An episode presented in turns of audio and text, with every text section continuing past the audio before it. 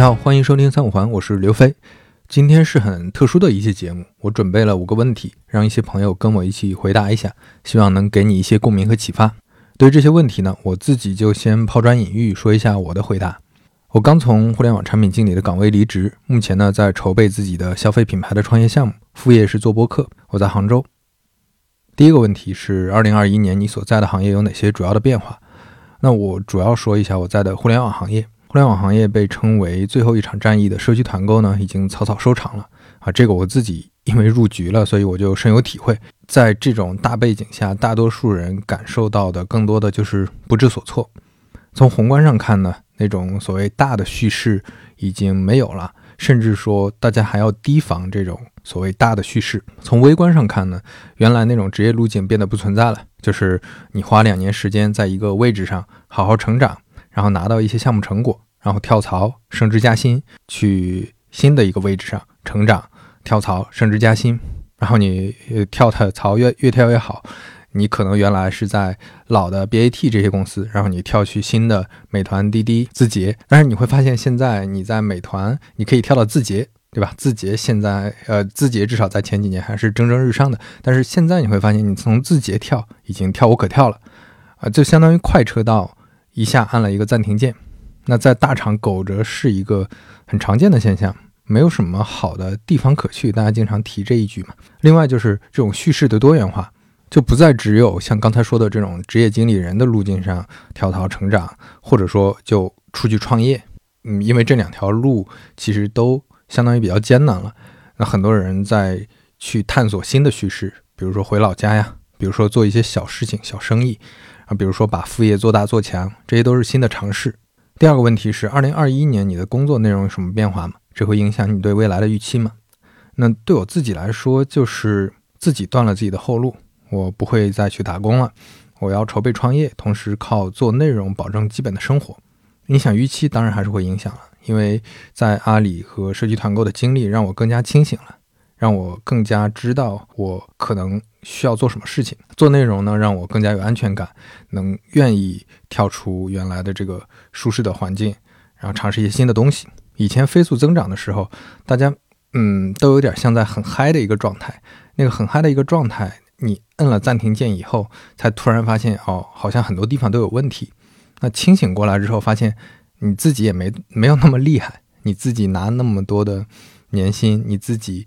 呃，之前在这个快车道上享受这么多，这个车道本身很快带来的这些收益，这其实是运气好而已。所以继续寻找更多创造价值的事情，可能才是正道。第三个问题，二零二一年在工作上有学到什么新的认知或者经验吗？最重要的认知有两个吧。第一个就是互联网的模式在其他很多行业啊没有那么奏效，比如高举高打。通过烧钱快速获客，做起流量来，产生网络效应。在消费品行业，你烧钱是烧不出网络效应的。很多消费品营销费用一停，你就发现它没有订单了，没有复购了。你像我之前呃从事过的社区团购行业也是类似的，链路非常长，链路里面的环节也非常多。你只靠流量是解决不了体验问题的，因为本身流量或者规模是带不来好的体验的。这里面的每个环节的体验都要慢慢打磨。你不大可能说通过烧钱来解决这些问题。那像很多转行去做消费品的一些互联网产品经理，常常常提的那些什么用户数据分析啊，什么迭代啊，啊，把这些所谓的互联网产品方法论用在消费品行业，一定能降维打击的呢，也是行不通的。你比如说，对 APP 而言，用户的行为数据是可以快速获取的，但是对消费品而言，你是没法知道用户怎么使用呃这些消费品的。你顶多只能通过事后去做调研。那另外呢，你比如说互联网产品的迭代成本是很低的，你今天改完，你加个班，明天上线，这是可以的。但是你你尝试一下改一个饮料的配方，你需要多长的周期？你要调整多少供应链？调整多少渠道？调整多少设计？这根本是不现实的。所以你会发现很多消费品，很多时候都是主理人或者主理人的这个团队非常牛逼，他们真的是懂一切。他们能在事先就做出非常天才的预测和判断，这样才可以。所以这里面的做事的逻辑是根本不一样的。第二个认知呢，是在那种高举高打的创业和大厂当职业经理人修仙中间，还是有第三条道路的，就是做一点小而美的事情。这个小可能比大厂的业务小得多，但不一定就是不值得做。我最近很多期播客都在邀请这样的朋友，比如只有两个人的少男的 Flowmo，比如说只有一个人的牙刷味的 Hill T，比如说只有五个人的六一的谜底科技。未来还会持续邀请这样的朋友跟你一起分享他们的故事。这种新的叙事其实很打动我，也让我下定决心自己做类似的事情。因为我之前在一四年是创过业的，经历非常惨烈啊，一直有心理阴影。这次我更有安全感，就是因为我看到了这种新的可能性。他们给我很多信心，那我也相信互联网人并不是只有在大厂做职业经理人和融资高举高打的烧钱创业这两条路的。第四个问题，二零二一年最喜欢的一样事物是什么？有属于自己的 secret base 吗？我最喜欢的一样事物是黑胶唱片，它让我第一次有了完全是为情怀付费的体验。其他的产品买的时候还都是功能性的体验，比如说网易云音乐的会员，比如买电子专辑。黑胶唱片是完全能用音乐 APP 替代的。这些音乐 A P P 放歌也完全 OK，甚至可能音质更好，但你还是想买，就是觉得有一种虚假的拥有音乐的感觉，看着唱片在转，看着那个唱针在唱片上划过，这种感觉就很不一样。有的专辑它本身就具有完整性，所以你在沙发上听二十分钟什么都不做，这感觉是很享受的。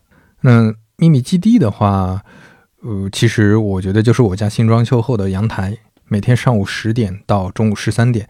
是最舒适的一个时段。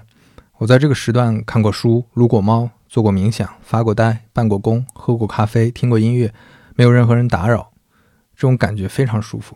我以后可能偶尔也会邀请嘉宾来阳台聊博客，整个人的状态感觉都不一样了。我感觉之前跟石老板和六兽聊的那期，可能就是因为在书房，所以状态非常差。如果用一个关键词来形容2021的话，我会用冷静。大形势的变化是不可控的，我们能可控的就是应对大形势的这种态度。不管是对新事物的狂热，还是对旧事物的迷恋，我感觉都不太够冷静，还是要以平常心去看待一切事物。互联网既然都冷下来了，那就都静一静呗。我发现现在很多人不冷静，是因为之前一直在一个飞驰的列车上，这辆慢下来呢，就跳到另一辆更快的，在高速行驶的列车上反复横跳。可是你有没有想过，有可能前方就是悬崖，有一天所有的车都慢了下来，是要绕过去，而那些看起来开得很快的车，眼看就要掉下悬崖了。就像很多人对 Web 三和元宇宙的狂热，感觉跟多年前对共享经济的狂热非常像。很多人那个时候觉得什么都能共享，共享汽车里的座位啊，共享充电宝，共享雨伞，共享时间，共享各种私人资源等等，什么都可以共享，世界就成为美好的人间。那结果也看到了。没那么简单，可以共享的只有非常少数的几个品类。有人说这辆火车开去的是美洲新大陆，但我总觉得这辆车也完全可能会开到贫瘠的非洲或者南极，也可能开到遍布都是海盗的索马里。所以还是冷静下来再想一想吧。嗯，说的太多可能就有爹味儿。其实我更多还是给自己说冷静，因为我每次遇到别人振臂一呼，就容易跟着所谓的老师、所谓的老司机上车。这样的经历还挺多的，也吃了挺多亏。我认识了很多前辈和朋友，都是沉淀做了很多年，最后前期的投入才有了回报。我很喜欢石老板说的投资这个概念，比如他就是一八年就开始研究和投入去做 Sketch，今年有了成果。而之前跟三顿半的创始人吴俊聊，他也是做了十三年的咖啡了。唐岛的 CEO Koji 袁成也在产品这条路上走了有十五年之久了。有的朋友可能知道我右臂上有一个纹身，写的是等待和希望，这个就是在二零二零年底纹的。所以冷静就是二零二一年我给自己最大的一个劝解，也是一个自我的和解。那好了，我的分享就先到这儿。呃，简单解释一下为什么想找一些朋友一起回答，其实是我很私心的一个出发点，就是每当我想到这些朋友或者有的是前辈吧，他们在各式各样复杂的环境当中，也都还是坚持初心。一直在努力找些有价值的事情做，有的是做互联网产品，有的是做播客，有的是做喜剧。那广义上说，我觉得都是在做产品。他们是一些很好的真正的产品人。你能想到这个世界的很多角落，还有这些产品人在跟你一起同行。那这个同行不一定是说在一个公司或者一个项目里，而是在分别努力的方向上使劲儿想办法，遇到问题克服问题，然后创造价值。用一句歌词儿说，就是在直线和曲线之间迷路，奔跑、跌倒，然后再奔跑。这个能量是很宝贵的，也希望嗯这种认真做事的朋友的能量能够传递给你。而且我发现他们跟我在讲的一些事情，包括他们之间讲的很多事情，都串了起来，在冥冥之中好像就有很多一致的地方。比如在创造价值的思考上，在日常生活怎么消解焦虑上，都有很多共性，这也很有意思。就这种不打招呼又都想到一块儿，也挺让人感动的。好了，那我废话说的够多了，接下来就请出这些朋友或者前辈们。哦，还要说一句新年快乐。大家好，我是少南，弗洛莫的联合创始人，三五环经常见到的捧哏。呃，我现在在杭州。目前处于创业中，和我的合伙人 Letter 一起搞一个叫 Flomo 的笔记工具，以及还在写产品沉思录。二零二一年，我的变化还蛮巨大的，因为从一个嗯公司的高管辞职，然后开始了自己独立的创业。而这次创业给我最大的感受是，以前硅谷的那套融资的叙事开始变得模糊了。因为可能是自己的心态变化吧，我们并不希望说快速融资、快速上市，然后不不停的做大用户规模。而且从外部的环境来看，快速的跑马圈地这样的机会也变少了，所谓的这种风口和红利的周期也越来越短。那我自己也不认为自己是个非常聪明的人嘛，所以就没有去追逐这些风口，反而觉得其实有很多的可能性再次被挖掘出来。嗯，比如说在资本快速增长的那个时代，你用心的打磨很多的产品，嗯，其实是来不及的，因为大家都在圈地嘛，你慢慢打磨可能就被别人给淹掉了。但今天当所有的格局都已经形成了之后，嗯，许多在商业上不靠谱的模式也会逐渐的嗯垮掉。那这里面就给我们很多这种小的企业或者新兴的创业者一些机会。呃，比如说我在做的笔记。呃，笔记 App 这是一个很窄的领域，但是在这个领域里面，你会发现其实太多的资金并不能保证让大多数人能用起来，因为，嗯，笔记工具它背后是一套思维方式，用户接受起来是一个比较缓慢的过程，它不是说，呃，我砸个一千万就或者一个亿就可以再赶紧再造一个 Photoshop，因为你知道学会 Photoshop 还是挺难的，那笔记工具也是同理。那在之前的行业里面，嗯，大家都是迅速的融资，迅速的做大，然后这会导致对营收有一个很强的要求，而这些营收会导致你的动作变形，也会导致今天我们用的曾经很好用的产品，可能今天变得并不是很好用的。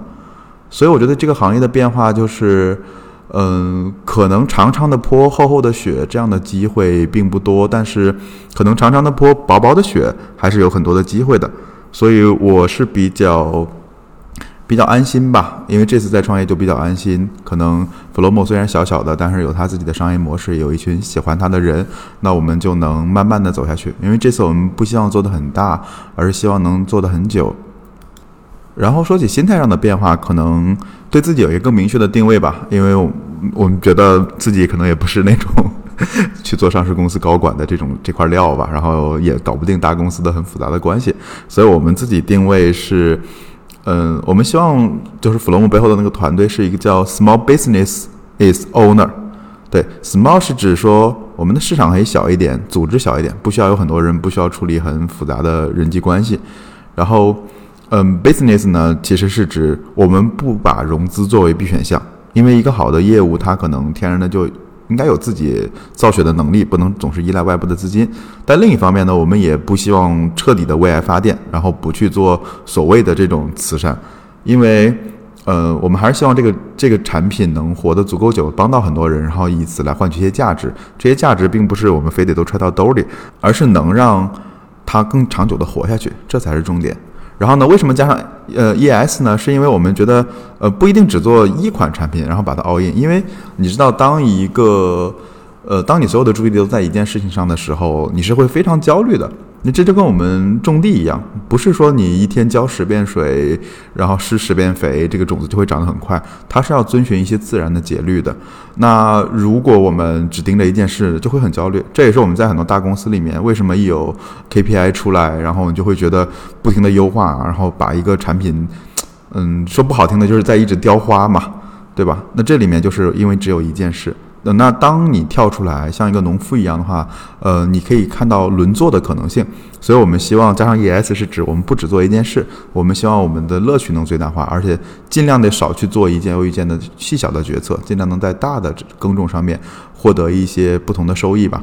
所以我们其实今年除了 Flomo 之外，也开启了 Flomo 的另一另一半，对，叫小包童，就是你除了记笔记之外，也可以把你的很多笔记变成嗯。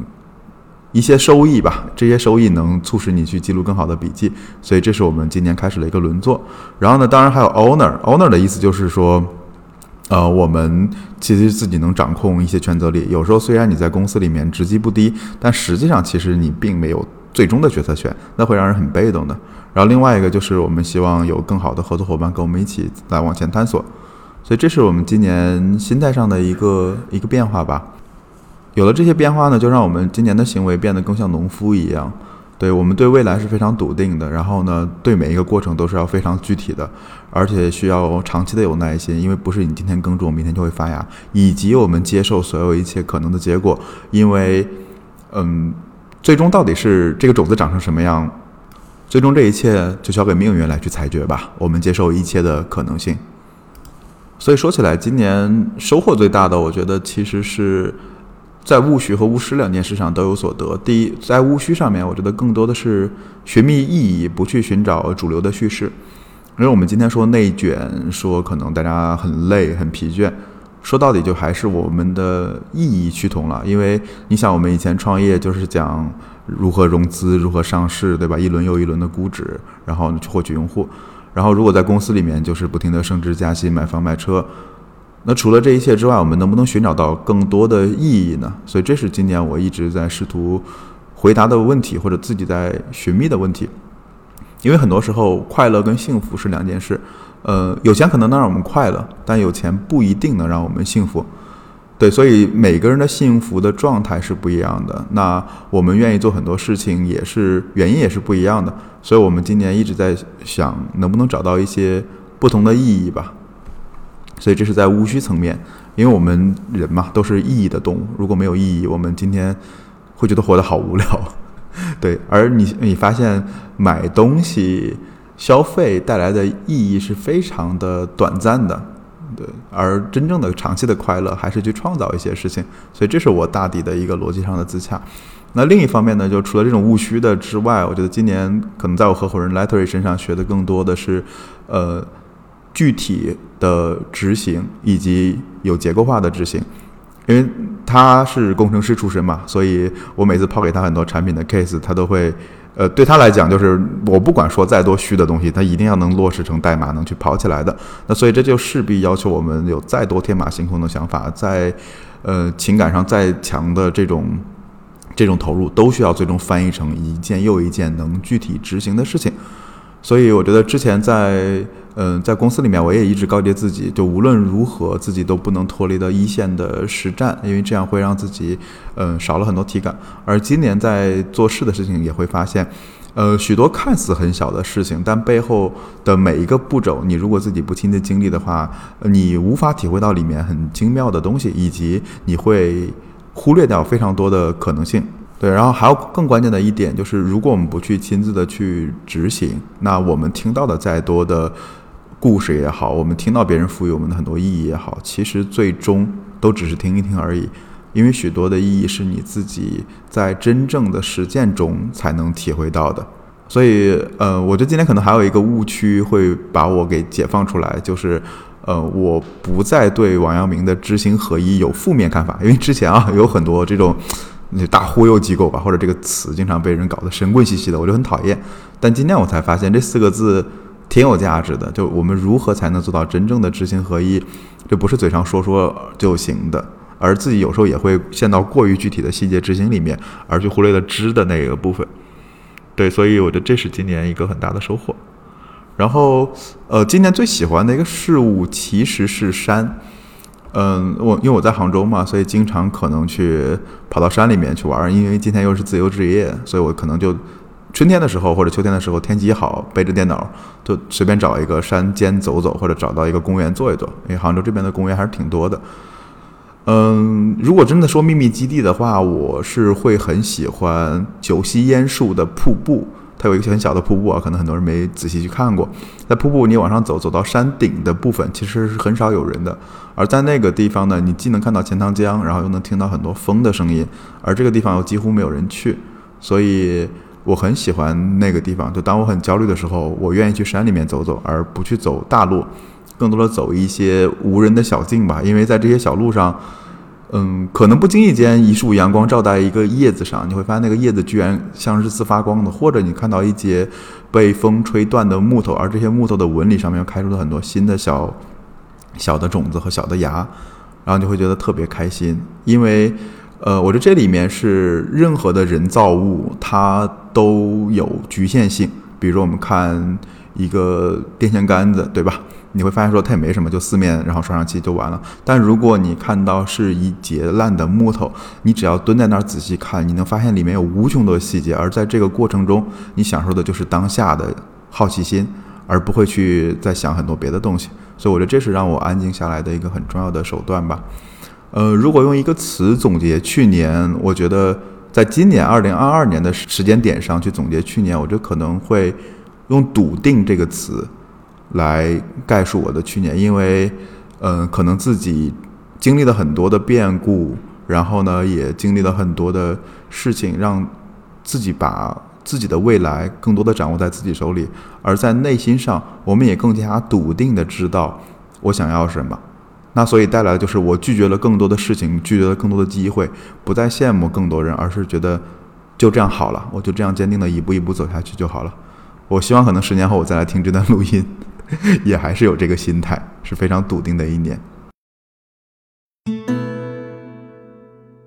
Hello，我是基斯，我是小宇宙播客 App 的负责人。呃，我目前在上海。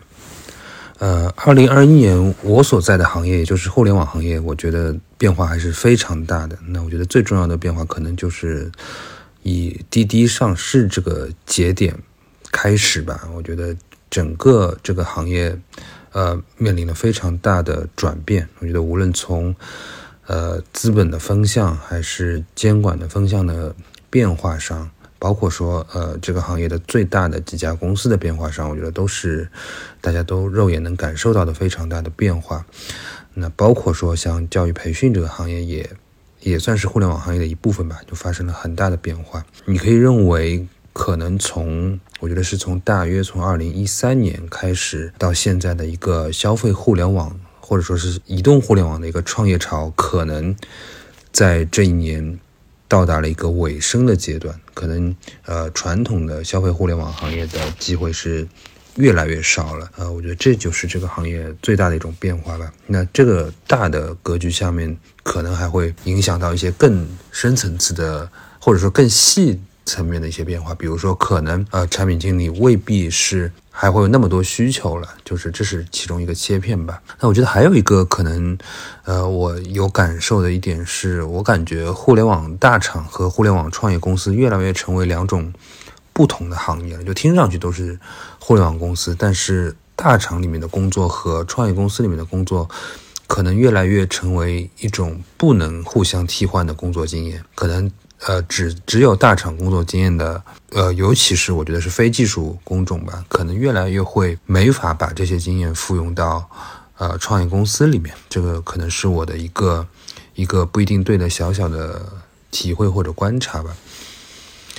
二零二一年我的工作内容其实应该是没有什么变化，因为小宇宙是从一九年底开始做的嘛，那么我现在还在做这件事情，所以，呃，这个工作内容其实没有什么。太大的变化。呃，二零二一年在工作上有没有学到什么新知或者新的认知或者经验？我就先讲讲经验吧。我觉得如果总结来讲的话，我觉得这一年，我觉得是很多细碎的工作当中，如果能提炼出一些体会的话，就我觉得可能是一些原则性的，或者说是呃方法性的一些关键词吧，是在一件一件的事情当中，越来越能让我感受到这些词的力量，或者说是这些简单的道理的呃动人之处，或者说它的呃长期来看有多么有用。我觉得几个词吧。我觉得一个是简单，呃，一个是耐心，一个是真诚，一个是坚持。然后其中有一些我觉得我我可能做的还可以，然后另外一些我觉得我做的很差。我比如说，我觉得坚持这两个字就是我做的很差的。两个字，但我觉得这些你说是价值观或者是这些方法论，可能是在无论是产品工作还是别的一些工作中，可能我觉得多多少少都都会是有用的。那么认知上，呃，我我有点想分享一种一种场景，在这种场景下，有可能我觉得。不是对于别的工种吧？我觉得对于产品经理这个工种来说，有可能可以可以学到一些东西。我举个例子说，就是我们往往会在互联网行业的发展过程中，往往会遇到一些突然兴起的一些超级热点。那每当遇到一些超级热点的时候，那我们可能总是会接触到一些。持不同观点的人，他在发表一些不同的观点嘛？那其实这是一个很好的去去帮助自己去学习的一个机会，因为你也未必是能够坚持的认定是某一个观点的，你也可能并不持某个观点，你你只是在观察。那在这个时候，如果过了一段时间，你会发现，那其中有一些观点，它事后被证实是其实是想错了，或者说是想的不全面。然后有一些观点其实是啊，你会发现是想对了的，就是说可能在很短的一个时间内，就有一个人做出了一个很准确的判断。那么在这些热点下面和当时的判断，在时间的沉淀下，你会发现这些东西对于自己。能够怎么样去提高自己的认知水平会很有价值，就好像你现在回头去看知乎上面一些六七年前关于这个行业里面的一些未来的预测的一些回答，你会发现你能找到一些判断非常准确的大神，比如说是一四年或者一三年的时候展望未来的一些问题，其中有一些判断或者说预测是大家今天已经完全知道答案的事实。那回头去看，你都能从当时的人为什么要那么说，和现在真实的历史当中发生了什么之间，你都可以找出一些不同之处，或者说找出一些蛛丝马迹来。那无论是说对了的，还是没说对的，都能找到一些原因。那这种历史中真实发生的事情和过去的观点之间的一些碰撞和不一样的地方，我觉得。我们都是可以学到很多东西的。那可能最近的一次，我我其实到现在还蛮记忆犹新的，就是二零二一年初 Clubhouse 最火的那段时间。因为其实，在那段时间里面，我觉得很多人，呃，我觉得都都蛮沉迷于 Clubhouse 的。包括说，我知道很多行业里的人都都在二一年的春节去不回家去做 Clubhouse 的中国版。但后来也发生了很多事情，就是。包括说 Clubhouse，呃，慢慢的怎么说呢，不那么火了下来。然后我们可能会得到很多结论，我们可能会得到很多对于它为什么会不那么火了的判断。但但如果说有人是在一月份的时候就做出 Clubhouse 不行的判断，以及他非常有理有据的话，那对我来说，过了几个月，那个判断就会很宝贵，可能那个人的 credits 也会增加。呃，那种判断所依据的依据，可能也会。更能够让你去高看一眼，所以我觉得像这种对于突然兴起的超级热点的判断，呃，无论是以前的事情还是最近的事情，我觉得都是会对大家的认知会有所启发。这是我分享的一个东西。二零二一年我最喜欢的一样事物，我觉得可能讲出来会就讲出来有可能有点奇怪。我我想在这里提的是纸质书，但是我我可能有一个备选答案，备选答案更奇怪，备选答案可能是燕麦奶，但我这里。不太展开了，我觉得纸质书这个东西可能也不需要花太多的口舌去讲它为什么好吧。总之就是，我觉得无论是买书、逛书店。还是看书的过程，就尤其是在我们的时间越来越被手机和电脑占据的时候，我发现凡是和书接触的那段那些时间，我觉得都是非常非常愉快的。就是和纸质书在一起的那些时间是没有什么时间是是不开心或者是不爽的，总会得到更多的平静吧，得到更多的 peace。所以我觉得我我在看到这个问题的时候，我突然想到的一样，但我觉得可能有很恰当的东西是。就是纸质书，呃，有没有属于自己的 secret base？我或者说有没有放松下来的方法？比如说正念这种东西，我我我后后一种东西倒是没有。我觉得像 secret base 这种东西，我还是有的。我觉得确实是咖啡店或者购物中心这样的地方，呃，尤其是城市里面，呃，可以无所顾忌的让你发呆，或者说坐很长时间的地方。那么具体是。哪一家或者哪几家，我觉得这个就说出来就不灵了。但我觉得，呃，城市里面有这样的地方，可能还挺重要的。就是对对一个市民来讲，其实城市里有很多很多很多场所嘛，就有很多，当然有很多是消费场所。那我觉得我们不必认为只有自己住的地方才是和自己真正有关的。我们可能可以和城市里面更多的区域、更多的场所有更多的情感链接。那么这些链接也未必一定是消费意义上的。总之，我觉得可能，呃，如果大家的生活特别的两点一线，回家上网的话，那可能我们，呃，这样的生活可能很容易让我们对城市很陌生。如果一个城市里面有自己的秘密基地的话，那我觉得可能这个城市会有一个你更熟悉的地方，会有一个，呃，它它感情上让你更熟悉的一个一个宝箱吧。我觉得这个可能还是挺重要的。呃，二零二一年的关键词，我觉得还挺难想的。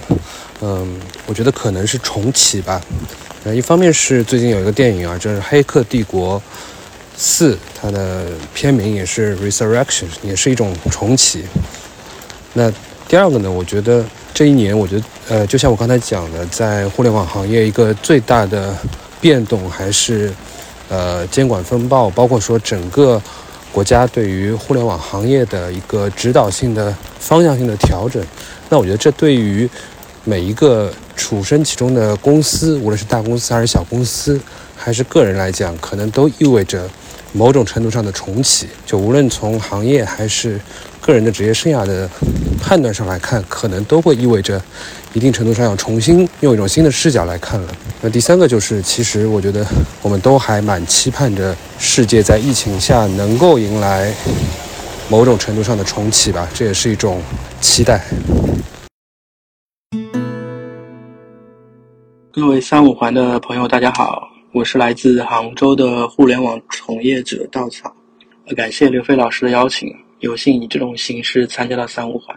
首先，先给大家拜个早年。那个，呃，祝福三五环的朋友们在二零二二年都虎虎生威，心想事成。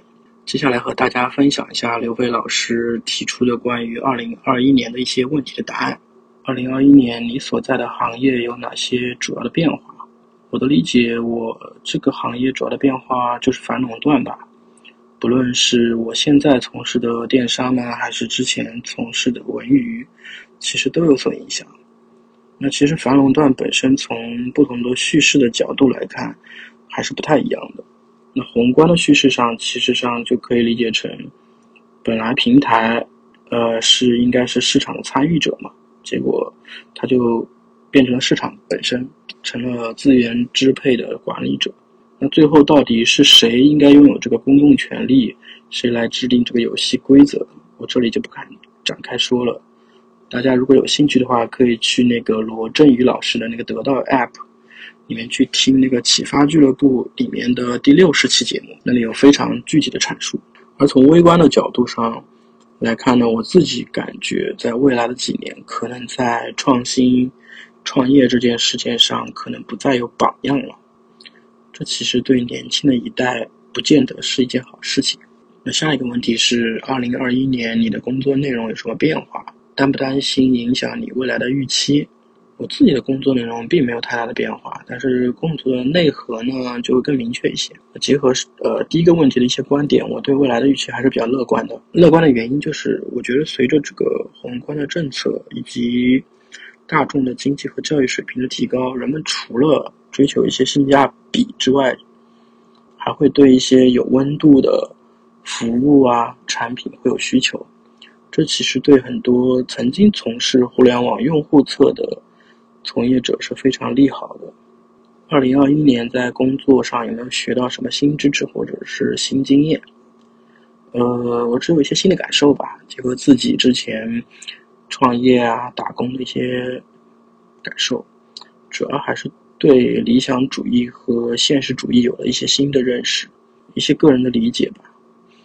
比如说，理想主义它是讲温度的，现实主义它是讲效率的，但其实这两个词并不是二元对立的。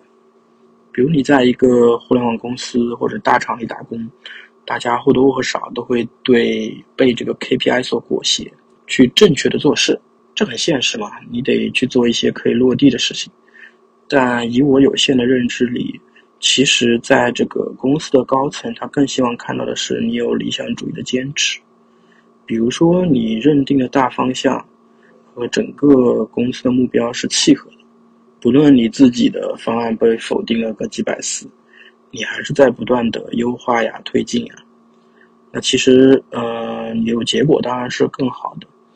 那其实，就算你没有结果，你这种就是所谓的做难而正确的事的态度是非常值得鼓励的。而且，其实这种的这种人在这种。互联网大厂里面是非常少的，也是非常难得的，因为你周边的环境是非常现实的。其实，基于这个思路，你反过来想，这也是对现在的一些互联网公司组织啊、人才发展的一些考验。因为之前，比如说你的一些增长掩盖了很多问题，当你不增长的时候，你得想着怎么创新和发展。二零二一年，你最喜欢的一件事，有没有属于自己放松下来的方法？呃，我最喜欢做的事情，除了阅读和看纪录片之外，就是走路。其实比较建议上班族的朋友们都可以试一试啊，就是你在周末或者是中午吃完午饭之后出门走一走，就去走走身边的一两公里。周末可以走远一点，一定会发现很多你不太在意的小美好吧？有可能是看到了可爱的小朋友。有可能是只有你发现了一处很有意思的风景，这个时候你拿手机去拍一下，那等到比如说二零二二年的年末的时候，你回去看，你会有很多有意思的、温暖的记忆。然后放松的方法嘛，我其实也没有特别的方法，可能我自己比较少焦虑吧。但是如果有一件事让我很紧张，比如说我要去赶一个什么汇报啊。我习惯性的就是，当我呃紧张的时候，我会先把它放下来，去干点别的事情，比如看个剧或者走一走。我觉得走一走还是挺有用的。你出去走一会儿，然后你边走，你偶尔会在大脑里面去想一下你刚才要汇报的东西，因为你现在手上没有具体的电脑、PPT 这些软件，我觉得反而很容易抽象出清晰的脉络。你回去基本上就很快就能完成，这是我自己的一些经验吧。嗯，最后一个问题，用一个词来形容一下二零二一。其实我看到刘飞老师发来的这个提纲的时候，我想了一会儿，确实也没找到什么词来形容二零二一。嗯，就送大家两句话吧，也是我二零二一年听到的比较喜欢的两句话。呃，第一句是我看完《心灵奇旅》这个动画片之后呢，偶然间看到易烊千玺参加一个综艺节目，他对一个年轻人说的，他说。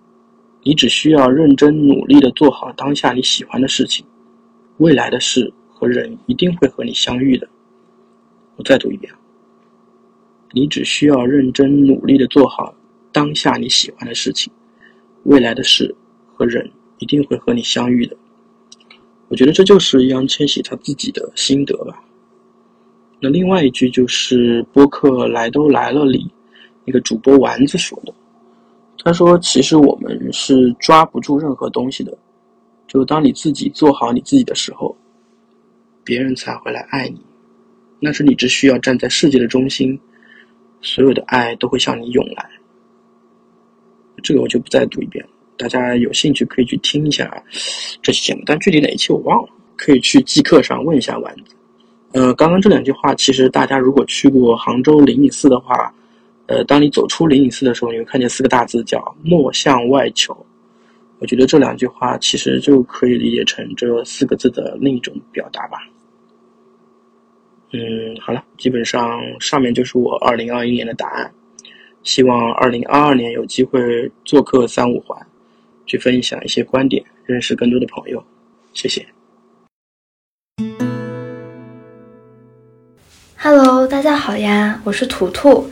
也是三五环的老听友了，所以当飞哥邀请我来做一个年终分享的时候，我感觉特别的激动了，然后也是有点小紧张的，对，所以今天喝了点酒，然后然后来跟大家唠唠吧。首先是自我介绍，嗯，图图是我的花名，然后我的话呢是一名产品经理，之前是在互联网行业做产品，后来去了消费品。对，然后呃，所在的城市目前是上海，当然之前呃这一年中也经历了比较大的迁移，是从深圳到北京，然后最后又落脚到了上海的。对，如果用一个关键词来形容我的二零二一的话，我会说是螺丝拧松之后。螺丝拧松之后会发生什么呢？对，会发生一些奇奇怪怪、啊七零八落的事情吧。二零二一年工作内容有什么样的变化？对我来说，其实变化还是蛮大的。哦，我是一九年呃校招进入了一家互联网大厂，然后做产品经理嘛。对，然后到呃年去年年初，大概是两年的时间。其实做到后面就觉得非常迷茫了。嗯，因为会觉得整个行业都在一个成熟期，能做的事情不是很多。我之前给朋友打过一个比方，就我觉得我所在的公司，啊，哪怕所有的员工可能这一个月都消失了，我们公司的营收也不会受到任何的影响，因为它本质上已经进入了一个收租的模式。对，可能也是因为在这个背景下吧，现在大家开始做这个反垄断和共同富裕。嗯。那对于这个大公司来说，其实呃，垄断收租是个好事情。但是对身处其中的一个小小打工人，我的感觉就是做的事情会非常没有存在感，然后分工也非常的呃细致。我会觉得自己的决策空间很小。那不管我做什么，其实对于我们整体业务的影响都是很小的。所以在这个情况下，当然很迷茫啊。年初的时候。啊，我就做了一个事情，就是和我的一个好朋友一起做一档播客，叫做《没出息指北》啊。为什么说没出息呢？就是我觉得我们就是一帮很没出息的人，对，就是在一个呃看似光鲜的公司里，拿着一个还不错 title，但是什么都没做出来，然后过得也不是很开心，也不知道自己能做什么。然后在这个播客里，我们俩就从这个呃九九六聊到 PUA，然后聊到裸辞。然后最后我就自己就投身到裸辞的大潮中了，然后也是给自己放了一个假，然后休息了一段时间。休息的这段时间呢，我就还是得想说，我以后干点啥呢？嗯，然后呃，回归到我当时做产品的初心，其实是觉得说，产品经理他拥有去定义和创造一个事情的能力。我很一直很喜欢做一些比较新的事情，比较享受这种呃零到一的过程吧。对，然后当时就想说，想去创业公司看一看，是不是跟大厂会不太一样？嗯，那如果要去创业公司的话，就肯定想选一个业务属属于比较呃新兴的一个行业吧。所以当时的眼光就落到了消费品。嗯，当然大家也知道，可能去年消费品是整体在一个非常呃热烈的一个风口之上，对，所以当时有很多资金和人才涌涌入进来，然后当时也是。呃，接触到一些不错的团队吧，我觉得。然后，嗯，我当时的判断是，如果以未来自己做一件事情，啊，不管是创业还是做个生意为目标的话，啊，消费品行业的机会是比较多的，因为它没有这种天然的垄断性，所以说对于各种中小企业来说，还是有大量的创新的可能性，啊，不会说以后一家独大，然后其他人什么事儿都做不了了。对，然后基于这种判断，我就说我想进入这个行业看看。那怎么进入这个行业呢？当时我的选择是加入了一家天使轮的啊消费品牌创业公司。嗯，我们公司大概有二十多人，然后我在里面也是呃担任了产品呃这个角色。在消费品做产品经理和在互联网就是完全不同的体验了。然后在这里呃。其实虽然职能定义是一样的，都是负责这个从调研到产品的定义、研发、上市、反馈的这个整体的过程，对。但是因为做的是实物嘛，就会有很多比较呃新奇的、之前没有接触过的领域，比如说你的这种呃包装的设计，然后供应链的对接，然后产品解决方案上的一些研发等等。互联网产品经理其实会对抽象和逻辑能力要求很高，但是到消费品的话，他对你的这种呃感觉要求会相对权重更大一点。除了产品，我也接触到一些线上线下推广和投放的部分，这和我之前嗯在大厂做的事情是完全不一样的，给了我很多不同的视角吧。在消费创业公司获得的新的认知和经验中，我觉得。对我来说最有价值的是看到了，呃，一门自己可以闭环的生意是需要做到哪些事情的。对，虽然现在可能还做不到，但是可以更清晰的知道自己的短板在哪里。因为我之前在互联网，呃，待着这几年，我对创业的想象都会非常的理想主义，就好像说我只要精准的去抓住了一个用户需求，然后就可以去创办一家成功的企业。对，但实际上，呃，同样的需求有很多种同质化的产品去解决。那为什么最后成功的只是那么几个产品呢？背后有大量的商业的逻辑和，呃，推广、销售、营销等等的事情。嗯，因为之前在呃大厂做产品，资源是无限的，好像我们做的就只是抓住需求啊，其他的事情都可以用资源去解决。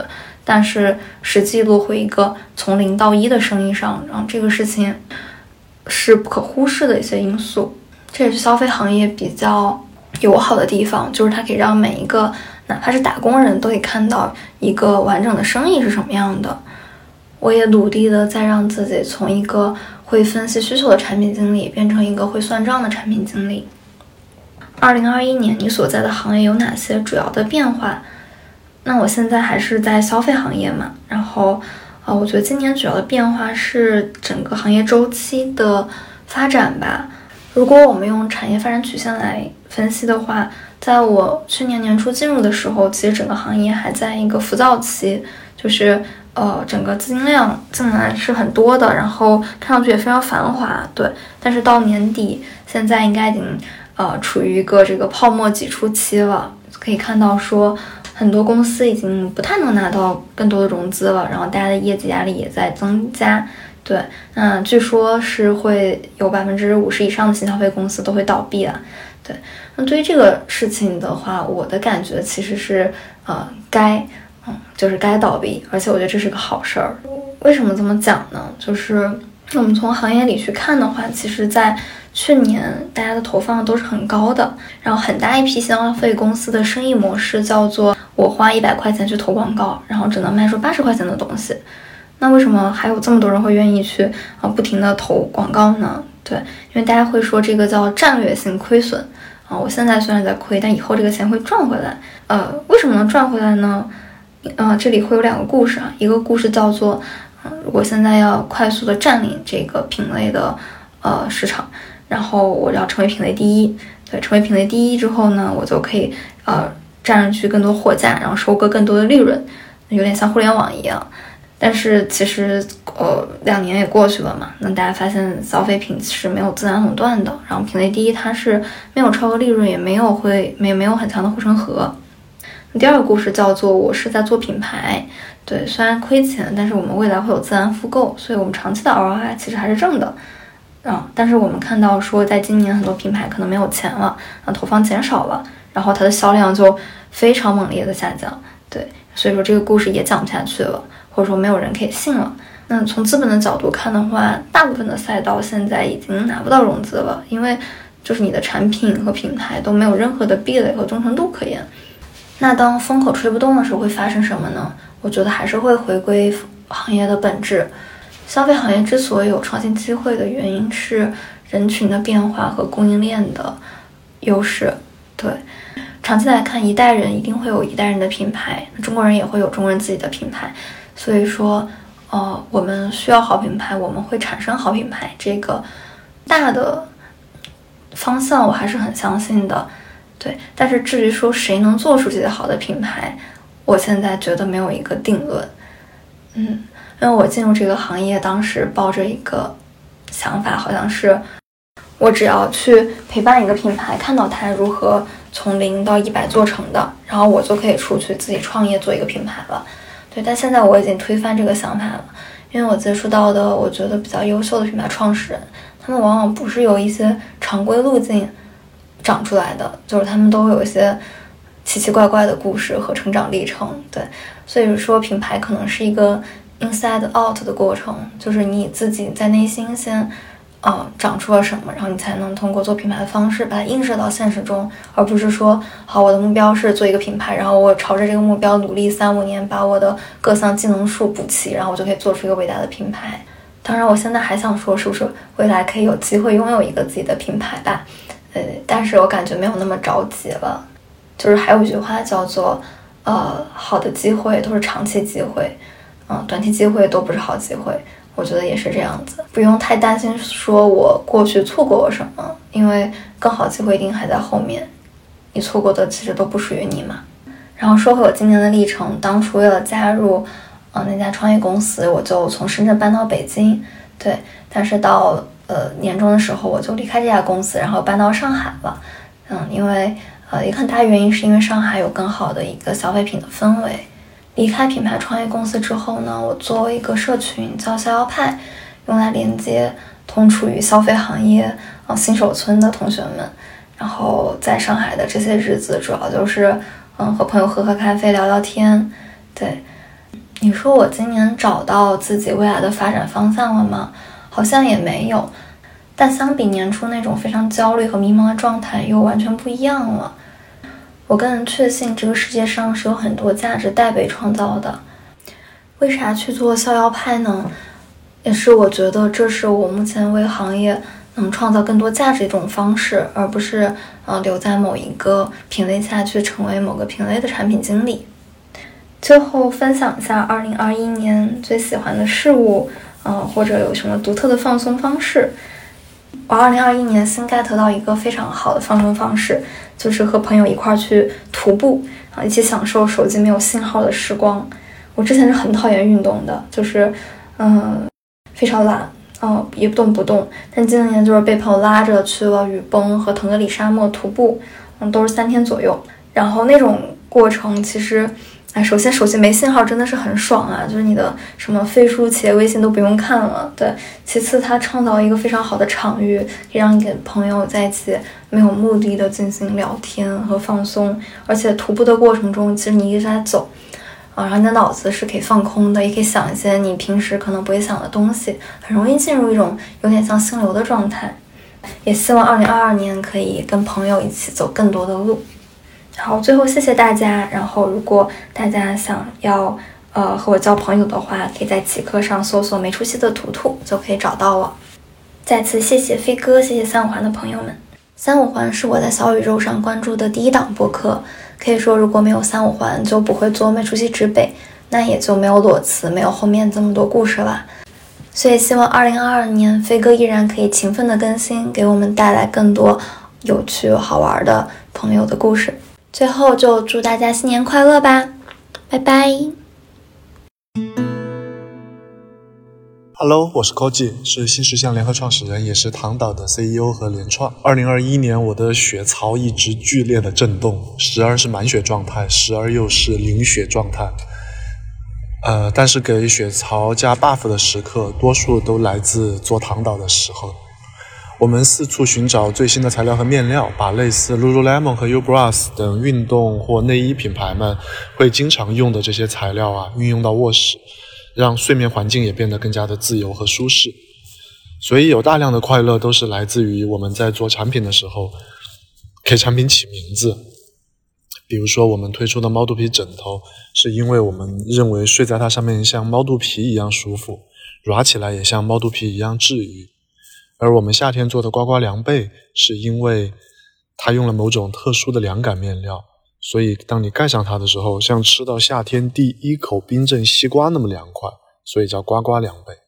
我们做的树荫眼罩，是因为它的遮光效果特别好，尤其针对这个东亚人的鼻梁，我们做了一些特别的设计改良，所以那个感受就是有点像戴上这个眼罩，像躺在夏天的树荫下，整个光线暗下来。世界也安静下来，所以我们叫它树荫眼罩。到冬天推出熊抱冬被的时候，是因为我们做了一床特别巨大的被子。这床被子你盖上之后呢，像被熊抱住一样。我们还从这个外观上也做了一个抽象的熊手，让这个熊抱感变得更强。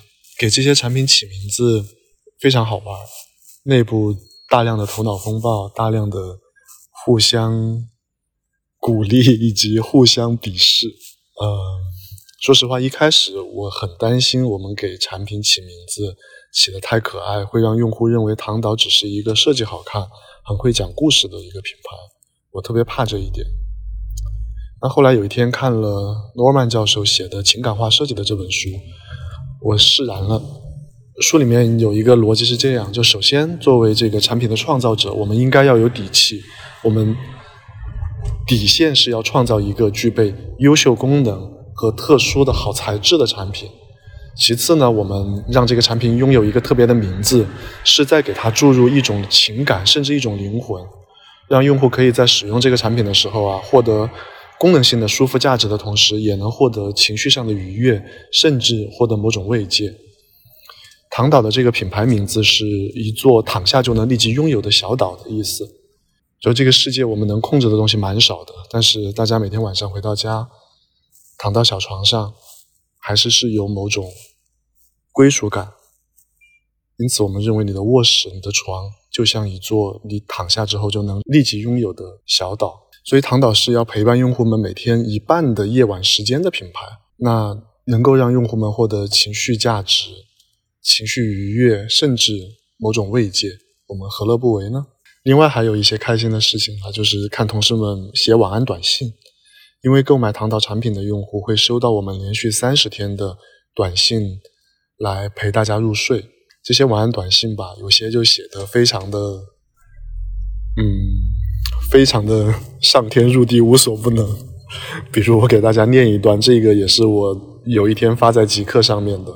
呃，某位作家有过一个精妙的比喻：人们出门时是完整的，晚上被带回来时，却像是被找回来的零钱。所以好好睡一觉吧，就能让破碎的自己重新完整起来。晚安，早点睡觉。呃，说回个人的生活，今年八月份呢，我从北京搬到了上海。这个感受，如果用一个比喻的话，很像是我从 Windows 电脑切换成了苹果电脑，从此以后再也不想用 Windows 电脑。现在我最爱的事情是在上海街头漫无目的的乱走。我和朋友们有发起一个小项目，叫做“上海迷路一小时”。我们随机抽签一个地铁站作为起点，大家不开导航，不看地图。乱走乱逛，让自己在上海迷路一个小时。如果用一个关键词形容二零二一，我想应该是自由。自由越少，反而显得越弥足珍贵吧。我仍然很珍惜这个时代给我们的一些自由，比如我们至少还能自由选择爱什么人、做什么事业、住在什么样的城市。我也期待未来几年我们能有更多的自由吧，可以更自由的去选择到什么地方去旅行。读什么样的书，表达什么样的观点？新年快乐！大家好，我叫毛东，有些朋友也叫我毛书记。感谢刘飞的邀请，能在三五环上跟大家分享。我就按照刘飞给我提的问题，一个一个回答一下，我尽量言简意赅。呃，我有几份不同的工作，一份是白天的全职工作，我在字节跳动做。商业化相关的创意工作，然后还有两个工作，虽然可能很多时候在别人看来就是标签，呃，或者兼职，但在我心里呢，因为我非常认真在做这两份工作，所以说一块儿说了，一个是脱口秀演员，也叫单口喜剧演员，还有一个就是播客主播。我是一个播客电台叫基本无害的主播，我现在定居的城市是北京啊，但我是一个河南郑州人。好，刘飞问我的第一个正经问题，刚才是自我介绍问题。正经问题是，二零二一年你所在的行业有哪些主要变化？我之前跟刘飞聊了，我说你让我说我的哪个工作哪个行业，他说如果可以的话就都说一说，那我就贪多嚼不烂了，我就都都说一说啊。那我这个三个工作呢，分别对应三个行业。第一个其实对应的是互联网商业化或是创意行业。互联网行业呢，怎么说？就是我我觉得我没有资格来对互联网行业的变化做什么评判，我只是这个行业里面的一个小螺丝钉。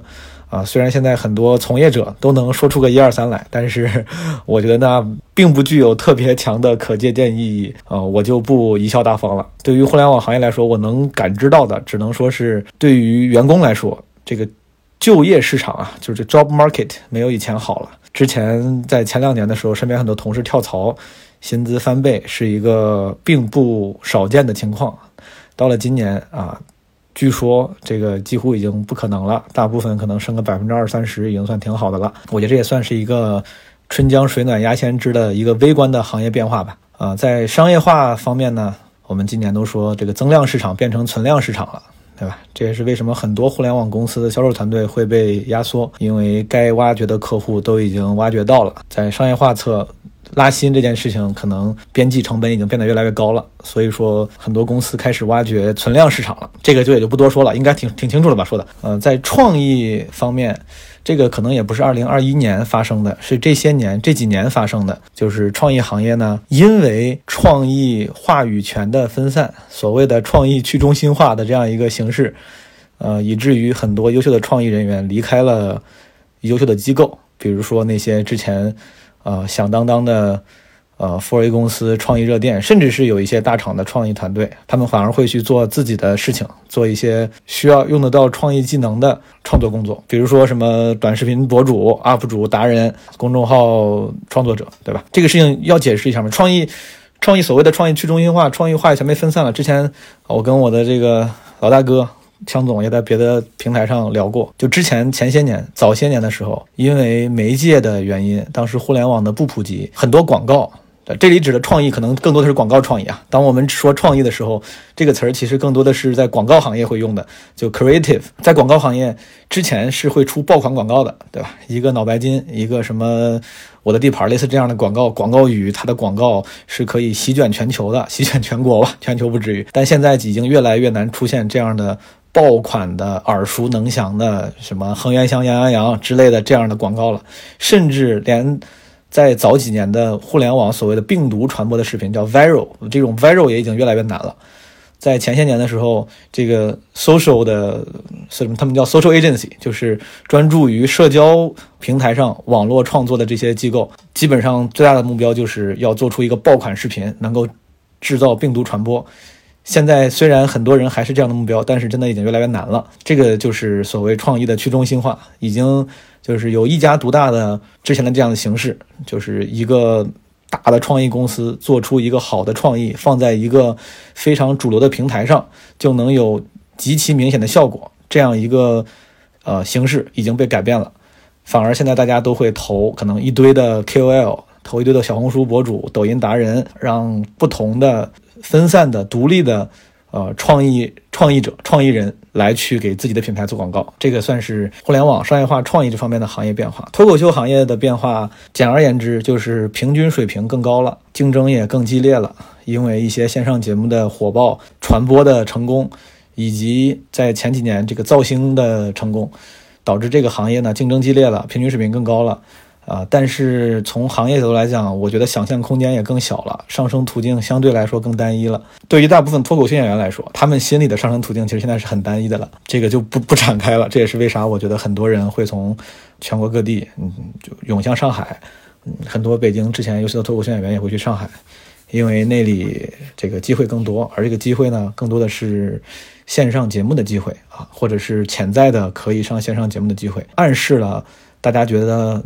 做这一行上升途径其实越来越少了，可能就是线上节目是一个最可行的方式。当然了，就但是这个行业现状也会倒逼一些有想象力的、有能力的、有机、有上进心的脱口秀演员成为更全面的创作者。我觉得这个也是好事。播客这个行业。我自己作为一个播客创作者、播客主播吧，我就觉得这个玩家更多了，对吧？Player 更多，应该有数据的。之前他们做过嘛，说二零年、二一年因为这个客观情况、疫情的原因，什么多了多少个、多少万个播客，而且垂直领域的播客也更更细分了、更全面了，商业化程度也更高了。虽然这个 这个变化没有那么大，没有大部分播客主播们期望的那么大啊，但如果非说的话，大概就是这些变化。估计听播客的朋友们，你们你们也能够感知出来啊。但我是感觉。在目前的这个播客行业，形式相对还是有限。那些叙事性的，就是所谓的 non-fictional 的 storytelling 类的播客还是太少。有有一些，比如像故事 FM 这样的，呃，我我自己的这个播客基本无害，也会做很多不同形式的探索。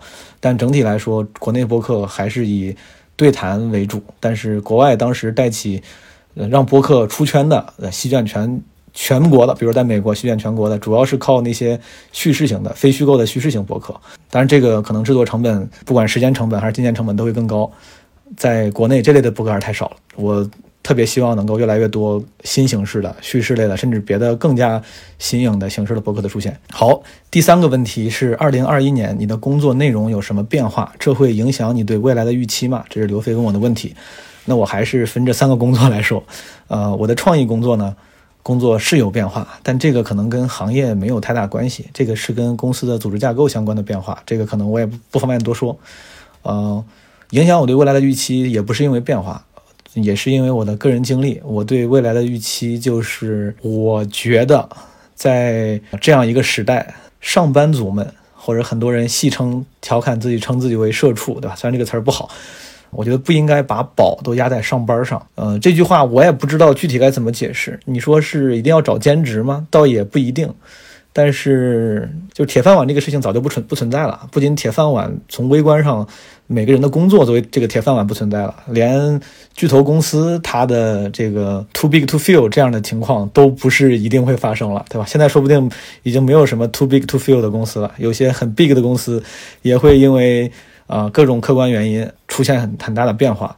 总而言之，因为各种不确定性跟随机性，我觉得上班的朋友，就包括我嘛，我就是个上班的朋友，因为对未来的预期，对未来不确定性的预期更强了，所以说不得不把鸡蛋放在不同的篮子里面。这是一个就是很低层面的生存逻辑，就是生存层面的生存逻辑。如果对于那些有志气的、立志于改变世界的、有长远梦想的人，可能倒也不用。